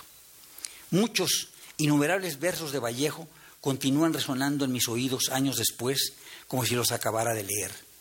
Nunca hizo estudios universitarios ni fue miembro de la academia, pero nos dejó un verso insuperable. Tal me recibo de hombre, tal más bien me despido y de cada hora mía retoña una distancia. Deyanira, la información que tengo. Buenas tardes. Gracias, Abraham Menchaca. Muy buenas tardes. Vamos a continuar con más información. La Biblioteca Nacional fue sede del coloquio del El Chango Cabral. Mi compañera Dulce García estuvo al pendiente y nos tiene la siguiente información. Deyanira, muy buenas tardes a ti al auditorio de Prisma RU. Ernesto García, el Chango Cabral, fue un dibujante y pintor mexicano famoso por sus contribuciones como caricaturista a la publicación Revista de Revistas. Su obra abarca casi los 25 mil documentos. Al hablar de la historia, origen y formación de Ernesto García Cabral como un artista apolítico formado por la política, el historiador Juan Manuel Agorre Cochea señaló que Cabral creó una forma de mirar a México y representarlo. Escuchemos. De alguna manera, Cabral y sus compañeros plantearon una forma de ser mexicano que termina por convencer a los mexicanos de que son mexicanos porque aparecen en sus dibujos. Si no sales en la Galería Costumbrista Mexicana es porque no eres un auténtico mexicano. Y esta galería es obra colectiva. El mismo Cabral lo sugiere cuando confiesa, entre comillas, me sirvo de las observaciones que hacen otros caricaturistas, pero como simples puntos de partida, esto lo hacen todos y no es que se copie. En realidad, los caricaturistas y según creo todos los artistas somos discípulos de todos y maestros de todos. En el marco del coloquio El Chango Cabral, llevado a cabo en la UNAM, el maestro Agorre Cochea dijo que Cabral recuerda a Pablo Picasso no solo por su versatilidad como dibujante espléndido, sino también porque tiene varios periodos, épocas y rica variedad de registros. Entre los principales encuentro la del jovencísimo dibujante de la revista Frivolidades de la primera década del siglo XX, la del vanguardista caricaturista político de multicolor, en la que denosta al presidente Madero, la del dibujante simbolista, nocturno, romántico y alegórico, de la tinta El Sátiro Viejo. Hasta aquí el reporte. Muy buenas tardes. Queremos escuchar tu voz. Nuestro teléfono en cabina es 55 36 43 39. Porque tu opinión es importante, síguenos en nuestras redes sociales, en Facebook como Prisma RU y en Twitter como arroba PrismaRU. Continuamos dos de la tarde con 14 minutos y hoy se publica una nota que tiene que ver con la plantilla de Pemex y a unos meses de que termine la actual administración de Pemex, la plantilla de trabajadores activos se ha visto reducida en 29.715 personas hace seis años a 26.242. Sin embargo, los empleados que permanecen activos han pasado a engrosar la nómina de jubilados. A pesar de esto, siguen recibiendo salario y prestaciones. La empresa cuenta con aproximadamente 114.916 empleados en activo. Se registran ya cerca de 105.000 trabajadores pensionados, según datos de Pemex. Cada uno de ellos recibe en promedio, ya de los pensionados, 41.000 pesos eh, mensuales. Es una cantidad que, bueno, pues muchos quisieran una pensión eh, de esta magnitud, 41 mil pesos mensuales. Pues bueno, vamos a ver qué pasa en Pemex en próximos años.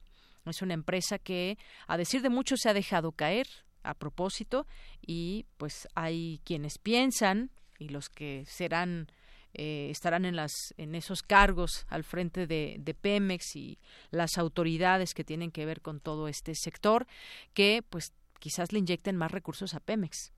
Por cierto, hablando de Pemex y las gasolinas y demás, ¿saben cuánto gasta un mexicano en gasolina? Un mexicano que utiliza pues frecuentemente el automóvil. Bueno, pues tal vez ustedes ya tengan esa cuenta, si, si echan números, si echan sumas eh, en torno a lo que ganan semanalmente, mensualmente y luego hasta el año. Bueno, pues eh, estoy leyendo esta nota que publica el Universal y dice que un mexicano gasta hasta 27 mil pesos al año en gasolina. Los precios de la gasolina pues es uno de los principales factores para que la gente decida o no comprar un vehículo. A veces también pues se hace eh, se hacen las cuentas y a ver cuánto te gastas en mantener un vehículo con todo lo que implica. No solamente es ponerle gasolina, que ya de por sí es es cara, sino mantenerlo, la verificación eh, vehicular que tiene que pasar aquí en la Ciudad de México o también el mantenimiento propio del carro, el seguro que deben de tener ya de manera obligatoria. Es, es un buen gasto el, el automóvil. Bueno, pues eh, uno de los principales factores para que la gente decida de comprar o no un vehículo. Y en nuestro país, con el alza de los precios del combustible, comprar un coche se ha convertido en un lujo. En promedio, el mexicano paga entre 10 mil y 27 mil pesos. Esa es la cifra que se da más o menos eh, de gasolina al año, dependiendo pues el vehículo y también la frecuencia con la que se, se utilice el vehículo. Así que, pues bueno, a veces ya se piensa dos veces, quizás se tenga el dinero para adquirir el automóvil, pero mantenerlo también, pues es otro es otro rollo. Y bueno, en este día, en este Día Internacional de los Pueblos Indígenas, que ya hablaba nuestra compañera Tamara Quiroz en este espacio de Prisma RU, en la sección de Cultura, pues sí, hay, tras 10 años ya de la Declaración sobre los Derechos Humanos de los Pueblos Indígenas, hay muchos desafíos pendientes, eh, por lo menos en lo que respecta a Latinoamérica. Alguien que ha estado también muy, muy pendiente, que ha sido estudioso, que ha estado conviviendo durante mucho tiempo y ha mucho al respecto es el maestro Miguel León Portilla.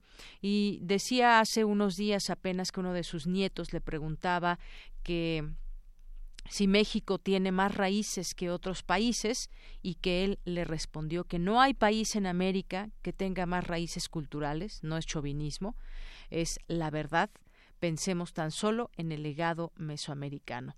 Es decir, que México tiene una gran riqueza eh, cultural también eh, que se puede hallar en los pueblos indígenas y muchas veces cuando cuando estamos en este Día Internacional de los Pueblos Indígenas, pues nos, nos da por recordar cifras o por señalar lo importante que son los pueblos indígenas, pero pues finalmente, ¿cómo, ¿qué hacemos nosotros para preservar también esa cultura? ¿Qué hacemos para apoyarlos también? Hubo un debate también hace poco muy interesante donde se decía que si era eh, discriminar a las lenguas indígenas y en vez de eh, preservar estas lenguas, pues eh, aprender otro idioma como el inglés, por ejemplo, que ahora se dice prioritario y se enseña en una buena parte de las escuelas y que, pues bueno, es una forma también de incluirnos en un mundo donde pues se hace el inglés demasiado eh, importante quizás. Y qué pasa con todas las lenguas indígenas hay muchos muchas escuelas donde se está perdiendo estas eh, lenguas y en donde se deberían de preservar. Hasta dónde llegamos con toda esta reflexión deberíamos hacerlo también todos los días y ver de qué manera pues apoyamos a estos pueblos originarios. Máxime que hoy tenemos por ejemplo que más del 70% de los indígenas viven en situación de pobreza es lo que dijo el Coneval, 71.9% de la población indígena, que incluye a 8.3 millones de personas, se encontraba en situación de pobreza en 2016. Esto lo advirtió el Consejo Nacional de Evaluación de la Política de Desarrollo Social, el Coneval, que añadió que ese sector registra rezagos importantes. Y pues habrá que seguir pensando todas estas eh, situaciones que pasan los indígenas, los pueblos indígenas que siguen sometidos y ya lo comentábamos también pues qué pasa cuando se quiere hacer por ejemplo un gran complejo o turístico o ir a explorar con eh, no precisamente fracking pero eh, extraer petróleo y demás pues bueno ahí también está este tema donde no se les pide opinión simplemente se les despoja de sus tierras. Continuamos. Prisma RU relatamos al mundo Bien, continuamos, continuamos en este espacio y uno de los temas que también les decíamos que queríamos tocar en este en este espacio con ustedes y que ayer lo escuchábamos del propio presidente electo de los Estados Unidos mexicanos, eh, Andrés Manuel López Obrador, es el tema de la división de poderes. Vamos a platicar del tema con el doctor Pedro Salazar. Él es director del Instituto de Investigaciones Jurídicas de la UNAM. Doctor, bienvenido a este espacio. Muy buenas tardes. Muy buenas tardes. Muchas gracias por la invitación. Bien, pues es un es un tema que nos que nos ocupa para el debate, quizás irlo entendiendo. Dijo ayer Andrés Manuel López Obrador que el Ejecutivo no será el poder de los poderes, eh, esto tras recibir su constancia como presidente electo, que no buscará someter a otros poderes, cada quien va a actuar en el ámbito de su competencia y la suma de los trabajos respetuosos e independientes fortalecerá la República. Y, y bueno, lo traemos a colación porque no siempre ha sido así esta pretensión, lo hemos visto también en los hechos. ¿Qué significa esta declaración? Que, pues suponemos, pasará a los hechos, doctor. Yo creo que es un discurso muy responsable, ¿no? Muy, muy sensato y sí, muy republicano. Es el discurso que reconoce que el eje articulador de una república constitucional es el, la manera en la que se organizan los poderes y la manera en la que se distribuyen las funciones estatales. Y ese principio, que es un principio fundamental en todo Estado constitucional, pues es eh, eh, reconocido por el presidente electo como uno de los ejes de su gestión futura y creo que es una buena es una buena noticia. Es reflejo de lo que ya dice la Constitución es decir lo que nos está diciendo Andrés Manuel López Obrador es que va a respetar lo que la Constitución mandata y eso pues es siempre eh, digno de ser reconocido. Tendrá mayoría en el poder legislativo porque así lo decidimos los ciudadanos y las ciudadanas en las urnas y eso sin duda facilitará la comunicación entre esos dos poderes, al menos durante los primeros tres años del próximo gobierno, pero eso no supone y ni tiene por qué suponer que el legislativo vaya a ser un poder eh, eh, que se someta al poder ejecutivo y luego pues tendremos también un poder judicial que ya es independiente y que a nivel federal tiene un papel importante y que deberá de ejercer sus funciones de control y de límite a los otros dos poderes, que son funciones constitucionales. El judicial no solo controla los actos del Ejecutivo, también controla los actos del Legislativo y también tenemos en una nueva realidad constitucional que se vino, digamos, fortaleciendo en los últimos años, una serie de órganos constitucionales con autonomía, con autonomía constitucional, que también ejercen funciones en áreas muy relevantes del Estado mexicano y que también vienen, digamos, a reforzar la lógica de la separación y de la distribución de los poderes. Así que eh, el discurso de ayer es un discurso que se ciñe a lo que mandata nuestra Constitución y que eh, fortalece un discurso, digo, perdón, un diseño institucional eh, muy importante para el Estado mexicano porque es el que nos permite ostentarnos como un Estado constitucional. Así es, doctor. Como usted dice, es un, es un discurso sensato, son parte de los ejes de su gobierno, que además había señalado en su momento cuando hizo campaña por, eh, por el país. Y, quizás esto ni siquiera debería estarse discutiendo porque está en la Constitución. Ese es un buen punto. ¿Verdad? es muy responsable el discurso, pero en estricto sentido es innecesario. Es decir, este, lo único que nos está diciendo es, bueno, pues yo obedeceré cumplir y hacer cumplir la Constitución y la Constitución mandata esto y pues yo lo respetaré. Claro, y lo traemos a colación porque no siempre, pues bueno, no lo hemos visto precisamente así. Muchas veces va ahí la incidencia del Ejecutivo sobre el Legislativo, que no debe someterse, pero muchas veces cuando tenía mayoría el PRI o cuando hacían mayoría con el PRI y el PAN, que fue pues lo que más eh, puedo recordar cuando se unían, pues tenían una gran mayoría y entonces pues todo esto se volvía no precisamente independiente, no se, no se veía esa labor tal cual del, del Legislativo sino que había ya una incidencia o una carga por parte del Ejecutivo hacia el Legislativo. Yo creo que hemos visto un poco de todo. Y durante los primeros 70 años de hegemonía priista, ahí creo que era mucho más clara la correlación directa de, eh, digamos, las órdenes del Ejecutivo procesadas en el Legislativo. Después, desde 1997, hemos tenido distintos momentos, en realidad desde un poco antes, pero 97 es un momento importante, pero es el momento en el que empezaron los gobiernos divididos, digamos, que duraron hasta ahora, y ahí tuvimos momentos distintos. Tuvimos momentos en los cuales sí eh, ejerció sus facultades de control, por ejemplo, recuerdo que al presidente Calderón no le permitieron desaparecer dos secretarías como pretendía, la de turismo y la función pública, y no lo permitió el órgano legislativo. Recuerdo también algunas ocasiones cuando todavía existía esa facultad en la que no le autorizaron realizar al presidente Fox y al propio presidente Calderón algunos viajes al extranjero. Es decir, ah, hubieron momentos, pero sí también hubieron otros, por ejemplo, como en el contexto del Pacto por México, en el que hubo un gran acuerdo político impulsado por el Ejecutivo que se tradujo en reformas incluso constitucionales sin mayor problema, ¿no? Es decir, hay distintos eh, escenarios, hay que ver también que la negociación política se vale, hay que ver que también es positivo que haya un diálogo entre los poderes, no todo debe de ser contrapunto y tensión, pero sí deben de controlarse recíprocamente en el ejercicio de las facultades que a cada uno le toca, que eso es lo que hay que subrayar, ¿no? Eh, yo creo que un Estado funciona bien cuando todos, no solamente el titular del Ejecutivo, los legisladores y los jueces, sino también, y es muy importante, los titulares de los órganos constitucionales autónomos cumplen con sus funciones, ejercen sus facultades, hacen las tareas que les tocan. Y si todo mundo hace lo que le toca hacer, pues entonces tendremos, como decía ayer el presidente electo, Estado de Derecho, porque de eso depende eso que llamamos Estado de Derecho, de que los poderes ejerzan sus facultades ciñéndose a las limitaciones y a las, digamos, eh, eh, eh, pues eso, a las atribuciones que el marco constitucional les otorga. Así es. Bueno, pues eso es parte de lo que de lo que tenemos como analizar de discurso. Ahora bien, ¿cómo entender también este este mensaje de alguien que pues en otro momento desconoció a las instituciones? Quizás hoy hoy vemos un panorama diferente, pero ¿cómo lo podemos entender viniendo también en su momento eh, o teniendo esas declaraciones en su momento? Como un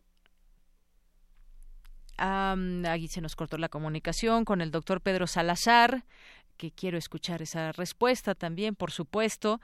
Eh, digo, finalmente es algo positivo lo que tenemos actualmente y algo que decía y es muy importante también en el en el legislativo, pues gobernará o estará una mayoría que los mexicanos decidimos y es parte también de la voluntad que, se ejerció en las urnas. Pero vamos a retomar este, esta plática con el doctor Pedro Salazar, director del Instituto de Investigaciones Jurídicas de la UNAM. Justamente nos quedamos al, al inicio de su respuesta, doctor.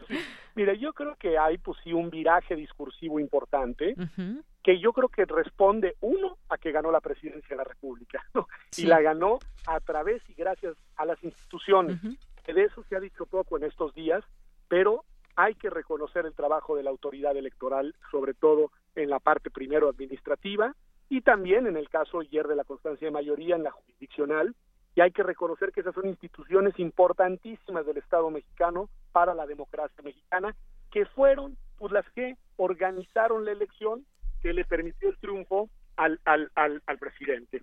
La segunda, pues ganó la presidencia.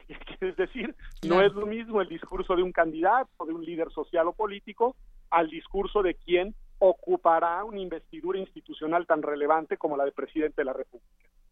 y en tercer lugar, yo creo que también hay un contexto de expectativa, de exigencia que proviene desde la sociedad de que eso es lo que queremos.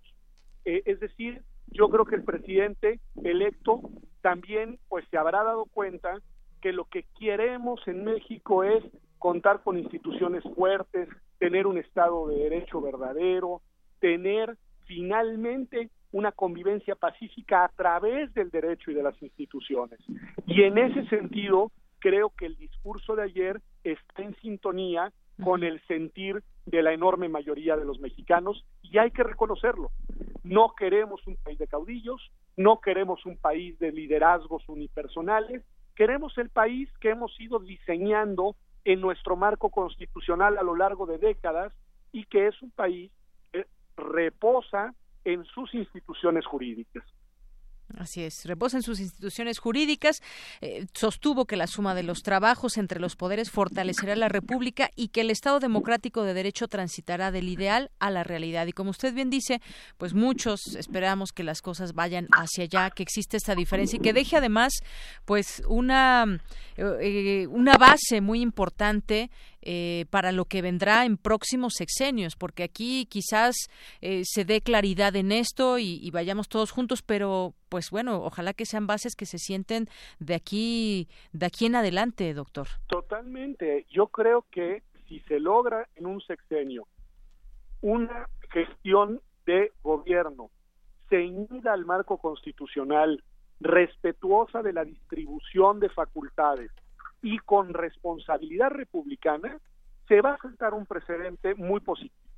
Sí habrán y seguramente momentos y temas polémicos, sin duda habrán decisiones que no nos gusten a todos, sin duda también desde la opinión pública tendremos que ejercer eh, con responsabilidad posturas críticas y estar muy vigilantes, o sea, no todo será miel eh, sobre hojuelas porque no puede y no debe serlo en una sociedad plural, diversa y compleja como la nuestra.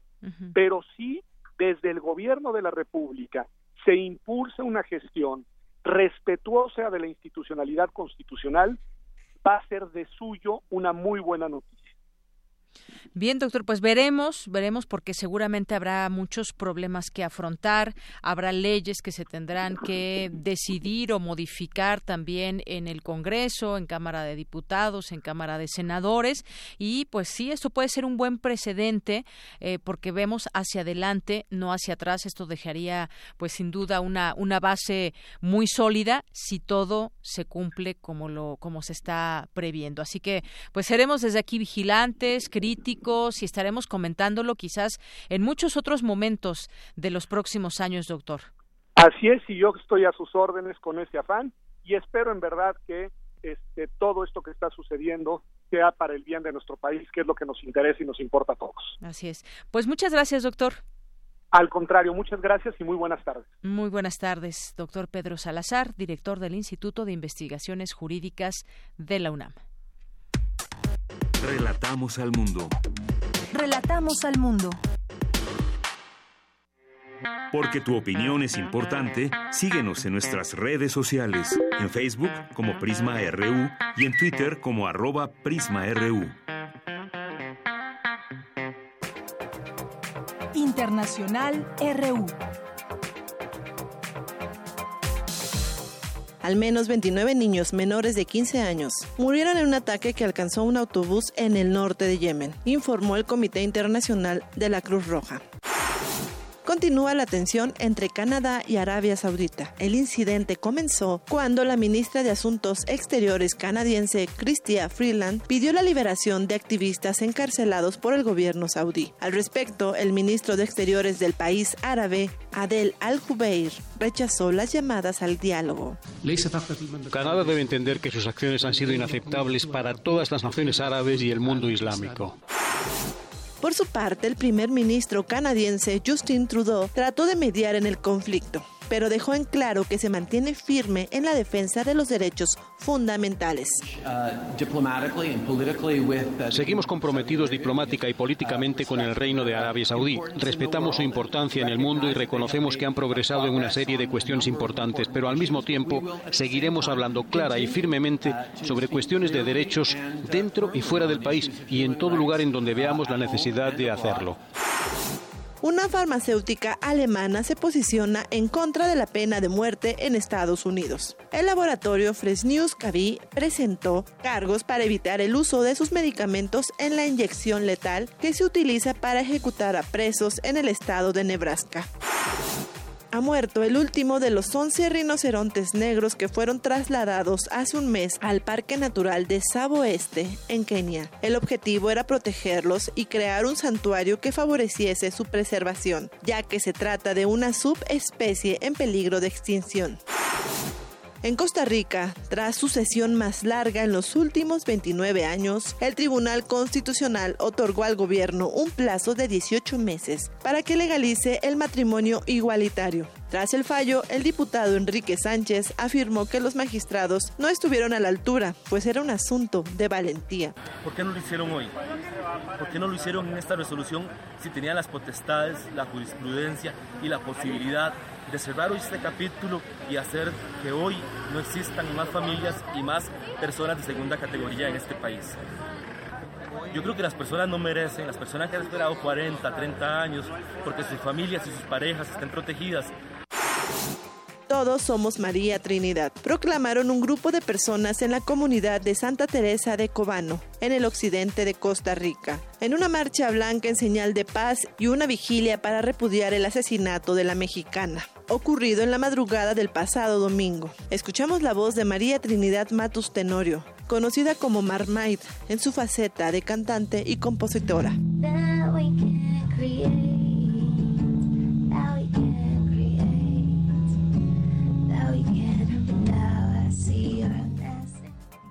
Con audios de Euronews, Telesur y Repretel, las breves internacionales con Ruth Salazar. Relatamos al mundo. Relatamos al mundo. Bien, continuamos dos con 37 minutos. Vamos a platicar con Luis Arango, es fundador y director de, de, general de Pinole, Casa de Contenidos Audiovisuales con base en la Ciudad de México. ¿Qué tal, Luis? ¿Cómo estás? Buenas tardes. Hola, ¿qué tal? Buenas tardes. Oye, 19 de septiembre, el día que nos reencontramos. Cuéntanos que, de qué se trata. Bueno, antes que nada, mil gracias por el tiempo. 19 es eh, el día que nos reencontramos. Es un proyecto que trata de hacer un homenaje a toda esa gente que estuvo apoyando en la tragedia eh, del año pasado. Eh, y se basa en tres ejes primordiales. Uno de ellos es una exposición fotográfica que estará en reforma del Ángel a la Palma. El otro es un número especial que estamos haciendo en colaboración con Cuarto Oscuro, la revista. Y por último, un documental del mismo nombre, 19 es el día que nos reencontramos, el cual estamos en proceso de postproducción en este momento. Eh, y de eso se trata, 19 muy bien, es una exposición eh, fotográfica, este proyecto también que nos, del cual nos hablas. Y bueno, fueron muchas, muchas eh, personas y muchas historias las que se quedan ahí, en las cuales nos reencontramos. Es un homenaje a los mexicanos que, pues que se unieron en la desgracia a los familiares que perdieron a, alguien en este temblor y es finalmente reencontrarnos y em, ubicarnos también eh, quizás en alguna de estas fotografías. Esto es solamente una parte de todo lo que fue esta situación que vivimos hace, pues ya vamos hacia, hacia el año, Luis. Exactamente, justo como bien lo mencionas, eh, buscar eh, dentro de toda esta tragedia la parte linda, la parte de apoyo de todos nosotros. Eh, y de eso mismo baja el documental, puntualmente es un documental testimonial en el cual eh, tenemos varios testimonios de muchísima gente que en principio no tienen nada que ver, pero que ese día se unieron en, una, en un fin común, ¿no? en una causa en común. Entonces, por darte un ejemplo, tenemos alguien que es un radiocomunicador, pero también tenemos un abogado que se volvió brigadista por 11 días. Entonces te podrás dar cuenta de la cantidad de contrastes que vamos a encontrar en esta pieza. Eh, y un poquito el tema de la revista, el número especial con Cuerpo Oscuro, es tener la mirada de la sociedad civil en el suceso. Entonces, el, el, número especial consta de fotografías de la sociedad civil eh, y, van a estar ahí, ¿no? Para que las puedan ver, para que las puedan ver impresas de algún modo. Claro, es, es un panorama sobre lo ocurrido instantes y meses después del terremoto, esto que podemos encontrar en la revista Cuarto Oscuro, pero también estarán expuestas estas eh, fotografías. Es correcto, estas fotografías van a estar del Ángel a la Palma en Reforma. eh, es, eh, son 38 imágenes en total eh, vamos a estar compartiendo el espacio varios fotógrafos, tanto de Fijo, la casa productora, como de Cuarto Oscuro. Eh, va a estar todo el mes de septiembre. Nosotros estamos inaugurando el día 6 hasta el 7 de octubre. Las van a poder ver que justamente fue pues bueno ese ese periodo donde tuvimos primero un, un primer temblor antes del 19 de septiembre que afectó también varias zonas de, del país. Luego este temblor que afectó una buena parte de la Ciudad de México y otras zonas también otros estados. Y estará todo este mes de septiembre hasta el 7 de octubre. Ahí lo podrán apreciar en, esta pues galería abierta del Ángel de la Independencia. Y pues ahí seguramente muchas personas tendrán la oportunidad de ver este trabajo que tú haces como, eh, como fotógrafo y también como una persona que desde, desde su mirada nos proyecta todo eso que pues seguramente nos hará sentir mucho a través de las fotografías. Es correcto. Y en una forma concreta lo que tratamos de buscar es crear este homenaje para toda la sociedad civil y todos nosotros que estuvimos apoyando en esos días de desastre. Muy bien, pues yo te agradezco, Luis Arango, que nos invites de primera mano a esta, pues primero a, ver en eh, tu trabajo en la revista Cuarto Oscuro y pues posteriormente a partir de septiembre podamos ir a apreciar ese trabajo ahí en el Ángel de la Independencia. ¿Algo que quieras agregar? Nada, al contrario, agradecerles mucho por el espacio y esperamos que de verdad la gente eh, esté contenta con este material que les vamos a presentar. Muy bien, pues muchísimas gracias, Luis. Mil gracias a ustedes. Hasta luego. Muy buenas tardes. Gracias a Luis Arango, fundador y director general de Pinol, esta casa de contenidos audiovisuales y esta exposición que hace con fotografías desde su óptica lo que sucedió. Eh, los instantes del sismo y lo que sucedió después, que ya quizás conocemos en historias, pero siempre los materiales eh, audiovisuales, en este caso fotográfico, pues nos dejan también mucho que recordar y que volver a vivir. Continuamos. Relatamos al mundo. Relatamos al mundo. Porque tu opinión es importante, síguenos en nuestras redes sociales, en Facebook como Prisma RU y en Twitter como arroba PrismaRU. Prisma RU. Relatamos al mundo. Gaceta UNAM. Bien, pues Gaceta UNAM continúa con este suplemento de los 50 años del movimiento del 68 y en esta ocasión, un 9 de agosto, eh, pues publica cómo ya este movimiento popular comenzó a tener un gran respaldo en todo el país. ¿Cómo estás, Hugo Huitrón? Muy buenas tardes, director de Gaceta UNAM. Hola, Deyanira, buenas tardes. Pues sí, como lo mencionas, ese es nuestro suplemento, es el número 6, que abarca del 9 al 12 de agosto y que lo pueden consultar eh, eh, también en gaceta.unam.mx. Este y nos habla de, de varias de varias cuestiones que sucedieron durante ese día, inclusive un boletín informativo del Comité Coordinador de Huelga de la UNAM. Sí, es verdad. Ahí está el movimiento estudiantil al día y está en aquel en aquellos días esa ese boletín de la Gaceta. Sí. Y bien, en nuestra Gaceta eh, llevamos el día de hoy los 60 años de la primera computadora. Sí. A lo virtual, una nota que ya ustedes se dieron cuenta donde este, expresamos lo que sucedió hace 60 años, cómo se adquirió la primera computadora. Este, y ahí ahora las diferencias que hay, hasta dónde podemos llegar con el cómputo. Es una un primer coloquio que se organizó que se organizó del Centro Virtual de Computación de la UNAM para celebrar estos 60 años. Claro, muchas diferencias han pasado, muchas cosas en 60 años, Hugo. Sí, sí, así es. ¿Qué más? Cuéntanos. Y también tenemos una encuesta nacional por discriminación en la que participó la UNAM junto con CONAPRED, con la CNDH, DINEGI y CONACIT, donde hay, hay datos muy interesantes.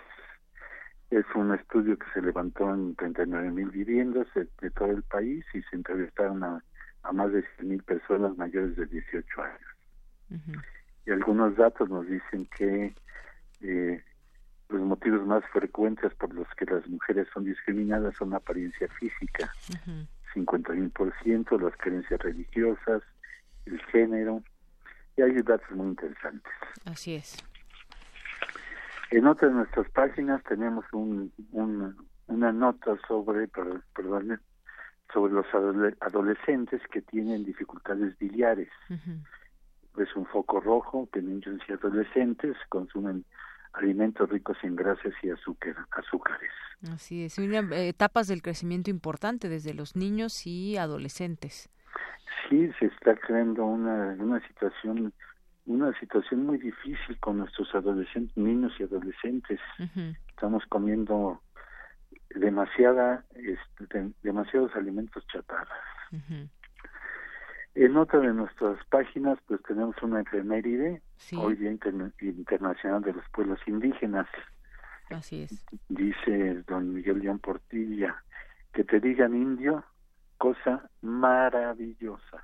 Pues sí, así así debería ser y, y, sobre todo pues poder preservar esas lenguas originarias que muchos tienen la fortuna de poder hablar y, y, pronunciar en la manera en que lo hacen y bueno pues desde aquí miramos como como ignorantes muchas veces de nuestras lenguas. Sí, así es. Esto se dio en el marco de un homenaje al poeta Natalio Hernández, que es gente que colabora muy de cerca con Miguel León Portilla. Así es. Y también tenemos en comunidad, en la sección de comunidad, tenemos unos reconocimientos que dio el Estado de Morelos a, a cuatro investigadores, de dos del Instituto de, de Biotecnología y dos del Instituto de Energías Renovables. Además se dio la bienvenida a alumnos del sistema abierto y a distancia. Esto es parte de lo que traemos, incluso un homenaje a Ernesto Chango García Cabral, una leyenda gráfica, que viene eh, también en nuestras este, centrales. Así es. Pues bueno, parte de lo que contiene hoy la Gaceta UNAM. Te agradecemos como siempre, Hugo Huitrón, que nos platiques aquí los contenidos, tú como director de Gaceta. Muchas gracias. Deñanira, muchas gracias y por favor no se olviden que nos pueden seguir en gaceta.unam.mx y por supuesto sean felices. Claro que sí. Muchas gracias, Hugo. Un abrazo. Hasta luego. Hasta luego. Relatamos al mundo. Relatamos al mundo. Porque tu opinión es importante, síguenos en nuestras redes sociales, en Facebook como Prisma RU y en Twitter como arroba PrismaRU.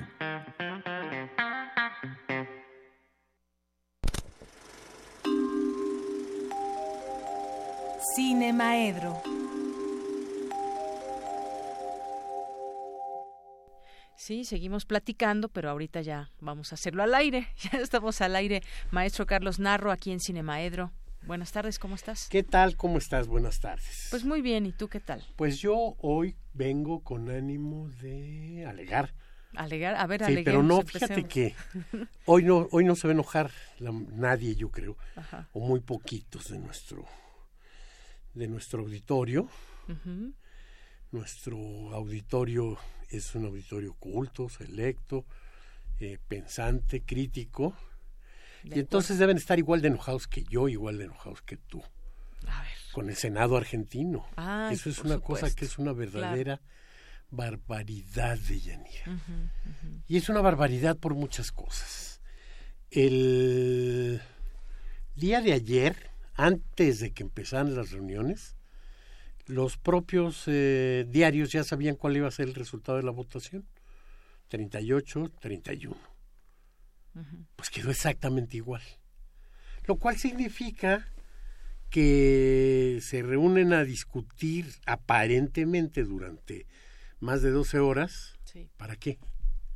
Para, nada, porque no van a mover su este su punto de vista por ningún yo oí argumentaciones muy brillantes, ¿eh? En- Sí.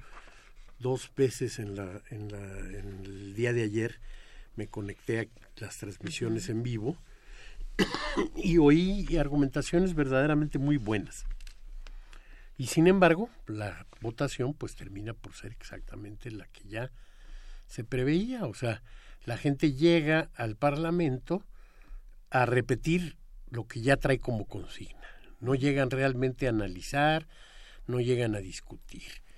Y toman una decisión en la que estos 72, Ujú. eh, contando incluso a los que no votaron, deciden que este por sí en contra de las millones de mujeres que están en las calles en Argentina, deciden que las mujeres no tienen por qué tener derecho a decidir sobre su cuerpo, sobre su vida, sobre lo que viene de ahí en Y si lo hacen, en cuatro años de cárcel. Digo, no puede ser, ¿no? Verdaderamente no puede ser. Y no puede ser y va a seguir pasando exactamente lo mismo que ha pasado en todos estos años. Este, las mujeres van a seguir abortando y van a seguir haciéndolo en situaciones en las que no cuentan con las mejores este, condiciones y va a seguir siendo clandestino el este el asunto porque obviamente la voluntad de esos 38 que se impusieron sobre todo un país este no va a detener la realidad la realidad tiene un peso mayor La marea verde, pues Hoy- la realidad. hoy en la hay. mañana vi un Twitter de Pino Solanas que tiene que ver con el cine, el senador. No sabía yo que Pino Solanas Mm. era senador, pero bueno, vi un Twitter de él que decía, no fue ley, será ley. ¿no? No lo conseguimos, pero va a volver a pasar, por supuesto. Sí. No lo van a poder detener, lo detienen un año, lo detienen dos, pero obviamente tien- este, tendrán que asumir que hay una realidad que está por encima de sus prejuicios o sus juicios si quieren verlo ellos así. Pero verdaderamente, bueno, pues lo que está en definitiva como clave de este asunto es que han decidido negar o tratar de negar o detener la libertad de las mujeres argentinas. Claro. Me parece terrible. Y bueno, el tema es un tema que se liga muchísimo con el con el cine.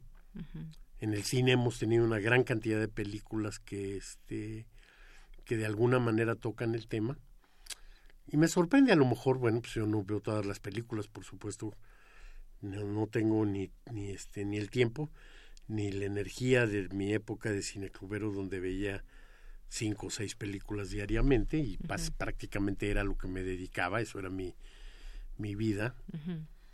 Y este no conozco muchas películas en las que el tema del aborto se plane, se plantee de una manera clara, contundente, progresista y demás. En cambio sí conozco muchas películas, algunas buenas, algunas este malitas en las que hay una posición clara en contra del, del aborto. En el padre Amaro hay un aborto, ¿no? El padre Amaro, su crimen, ¿cuál es? Su crimen no es enamorarse, su crimen no es este saltarse con una mujer. saltarse el celibato como lo hacen todos o casi todos, ¿no? Su crimen es el aborto. El aborto y cuando se pone uno a pensar por qué eh, el crimen del padre Amaro tuvo una campaña publicitaria tan poderosa como la que le hizo un sacerdote de apellido Limón, este con amenazas y con cosas que pues, llega uno a la conclusión de que a lo mejor hasta estaban de acuerdo, pues, ¿no? O sea, es una película en la que puede haber muchas muchas cosas, pero es una película contra el aborto. Básicamente es una película que enjuicia al cura, no por el faltar al celibato, como dijimos, sino por decirle a la chava, oye, no podemos, vete a, abortar, ¿no? Entonces, así como el, como el este, el crimen del padre Amaro, hay otras películas que sí, este, eh, claramente toman una posición en contra del aborto. Esa película, cuando menos, es una película bien realizada, bien filmada, con buenas actuaciones y todo. ¿no? Pero hay una atrocidad, por ejemplo, de, de, un del Toro, ¿no? Francisco del Toro, ¿no? Nada que ver este, con Guillermo, del Toro, que es un hombre que se dedica a hacer películas, este, y es también de Guadalajara, en una de esas hasta viene resultando el primo de, de gran y talentosísimo Guillermo del Toro, pero Francisco del Toro hace películas pagadas por organismos religiosos para tratar temas polémicos como este y por supuesto con un punto de vista este retrógrado, ¿no? Claro, que también es interesante conocer, eh, Carlos, esta parte de por qué los que dicen, los que están en contra del aborto, cuáles son esas razones, están ligados a qué grupos, no solamente de la Iglesia. todos estamos en contra del aborto, pues, ¿no? O sea, no queremos el aborto. Ajá. No, cuando tú dices estoy a favor del aborto, no, hombre, yo estoy a favor de la píldora. No, hombre, yo estoy a favor de. Claro, pero yo estoy. la estamos a favor, del embarazo. Estamos a favor de que las mujeres decidan sobre su propio cuerpo. Sí, sí. ¿Sí? Pero tanto decir como estoy a favor del aborto es decir, voy a ir promoviendo que. Oye, embarázate, ¿no? Para que puedas abortar. Eso sería estar a favor de Que algunos tienen desafortunadamente esa idea, que es, los que están. no, no los que los que pensamos que la mujer tiene que tener la capacidad de tomar la decisión decimos bueno pues es una decisión que le afecta a ella también o sea va a ir a, a este hacer algo que también va a alterar su cuerpo y que con mucha que no es una decisión fácil tiene que, ser quirúrgico porque hay veces que basta con una pastilla que este que provoque suficientemente fuertes contracciones para que eso pase. Pero hay veces que tiene que ser mecánicamente la, la extracción, ¿no? hecha por un médico, por una partera, por quieras, y hay veces que de plano tiene que ser ya quirúrgico el asunto. Entonces, bueno, no es que de veras esté uno como promotor de esa posibilidad. Lo que sí es que no tenemos por qué impedirle a las mujeres que tomen esa decisión. ¿no? Y quienes están a favor de, de que queden leyes como esa que, que, este, que va a quedar una ley de, según ley de 1921, es la que está vigente allá. Imagínate. Una ley con 97 años de edad es la que va a, a seguir rigiendo esta voluntad de las mujeres. Una visión nada moderna, nada Este, actual nada, de las ¿no? cosas de... Para nada. Y este quienes están a favor, yo creo que con mucha frecuencia pueden hacerlo de buena fe, pero el, razonamiento, y por eso me molesta que entre los senadores no exista el, este, el razonamiento, su razonamiento es equivocado. ¿no? Es equivocado. Si tú estás en defensa de la vida, como dicen las asociaciones que se proclaman habiéndonos usurpado a una gran parte de la humanidad del término provida, porque yo soy provida, pero no tengo nada que ver con estos salvajes. Con ese grupo, ¿no? claro. Entonces, estamos- este, se quedaron con vida, un, pero no con, ellos. un hombre que no. Entonces, ellos dicen que de este, estar pro vida es defender al embrión desde que eh, ha sido concebido, desde el momento en que es un cigotito de este ínfimo tamaño. Y en ese momento descuidan a la vida de quien sí ya existe, de quien sí ya tiene conciencia, de quien sí ya es un ser autónomo. ¿no? O sea, plantearse que el cigoto es un ser vivo independiente es verdaderamente una barbaridad. Y no le han puesto ni el mínimo de razonamiento a todas estas cosas. Por eso digo sí, sí parte de un de un este de un prejuicio.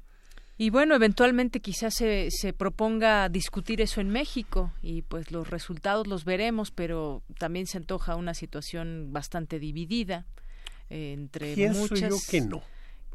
Yo pienso Ajá. que aquí ya ha ido creciendo. Yo creo que sí hay estados de la República en donde no se ha este aceptado, pero yo creo que esto va a, a ocurrir. Y va a ocurrir este necesariamente pues no porque la realidad nos lo marca. Y tenía yo ganas de mencionar películas también como Juno. No sé si la recuerdas y, y como eh, víctimas del pecado en las que también se trata el, el asunto. Pero bueno pues el tiempo se nos acabó. Exactamente, se nos vino encima el tiempo, pero y hay gente que bueno, se queda con ganas de escuchar estas películas, ¿eh? Pero bueno, a ver, el siguiente jueves hablemos de películas. El siguiente jueves estaremos hablando de películas. También me tocaba hablar sobre las películas que se estrenaron. El, en 1968 los estrenos eran en los jueves Sí. y hace 50 años hubo algunos estrenos interesantes. Bueno, pues si te parece lo dejamos para el otro jueves sin falta para hablar de estas películas. Anda, Muy lo bien. haremos. Muchas gracias, Carlos Narro. Son las 3 de la tarde en punto. Con esto nos despedimos. Gracias a todo el equipo. Mi nombre es Deyanira Morán. Que tenga buena tarde y buen provecho.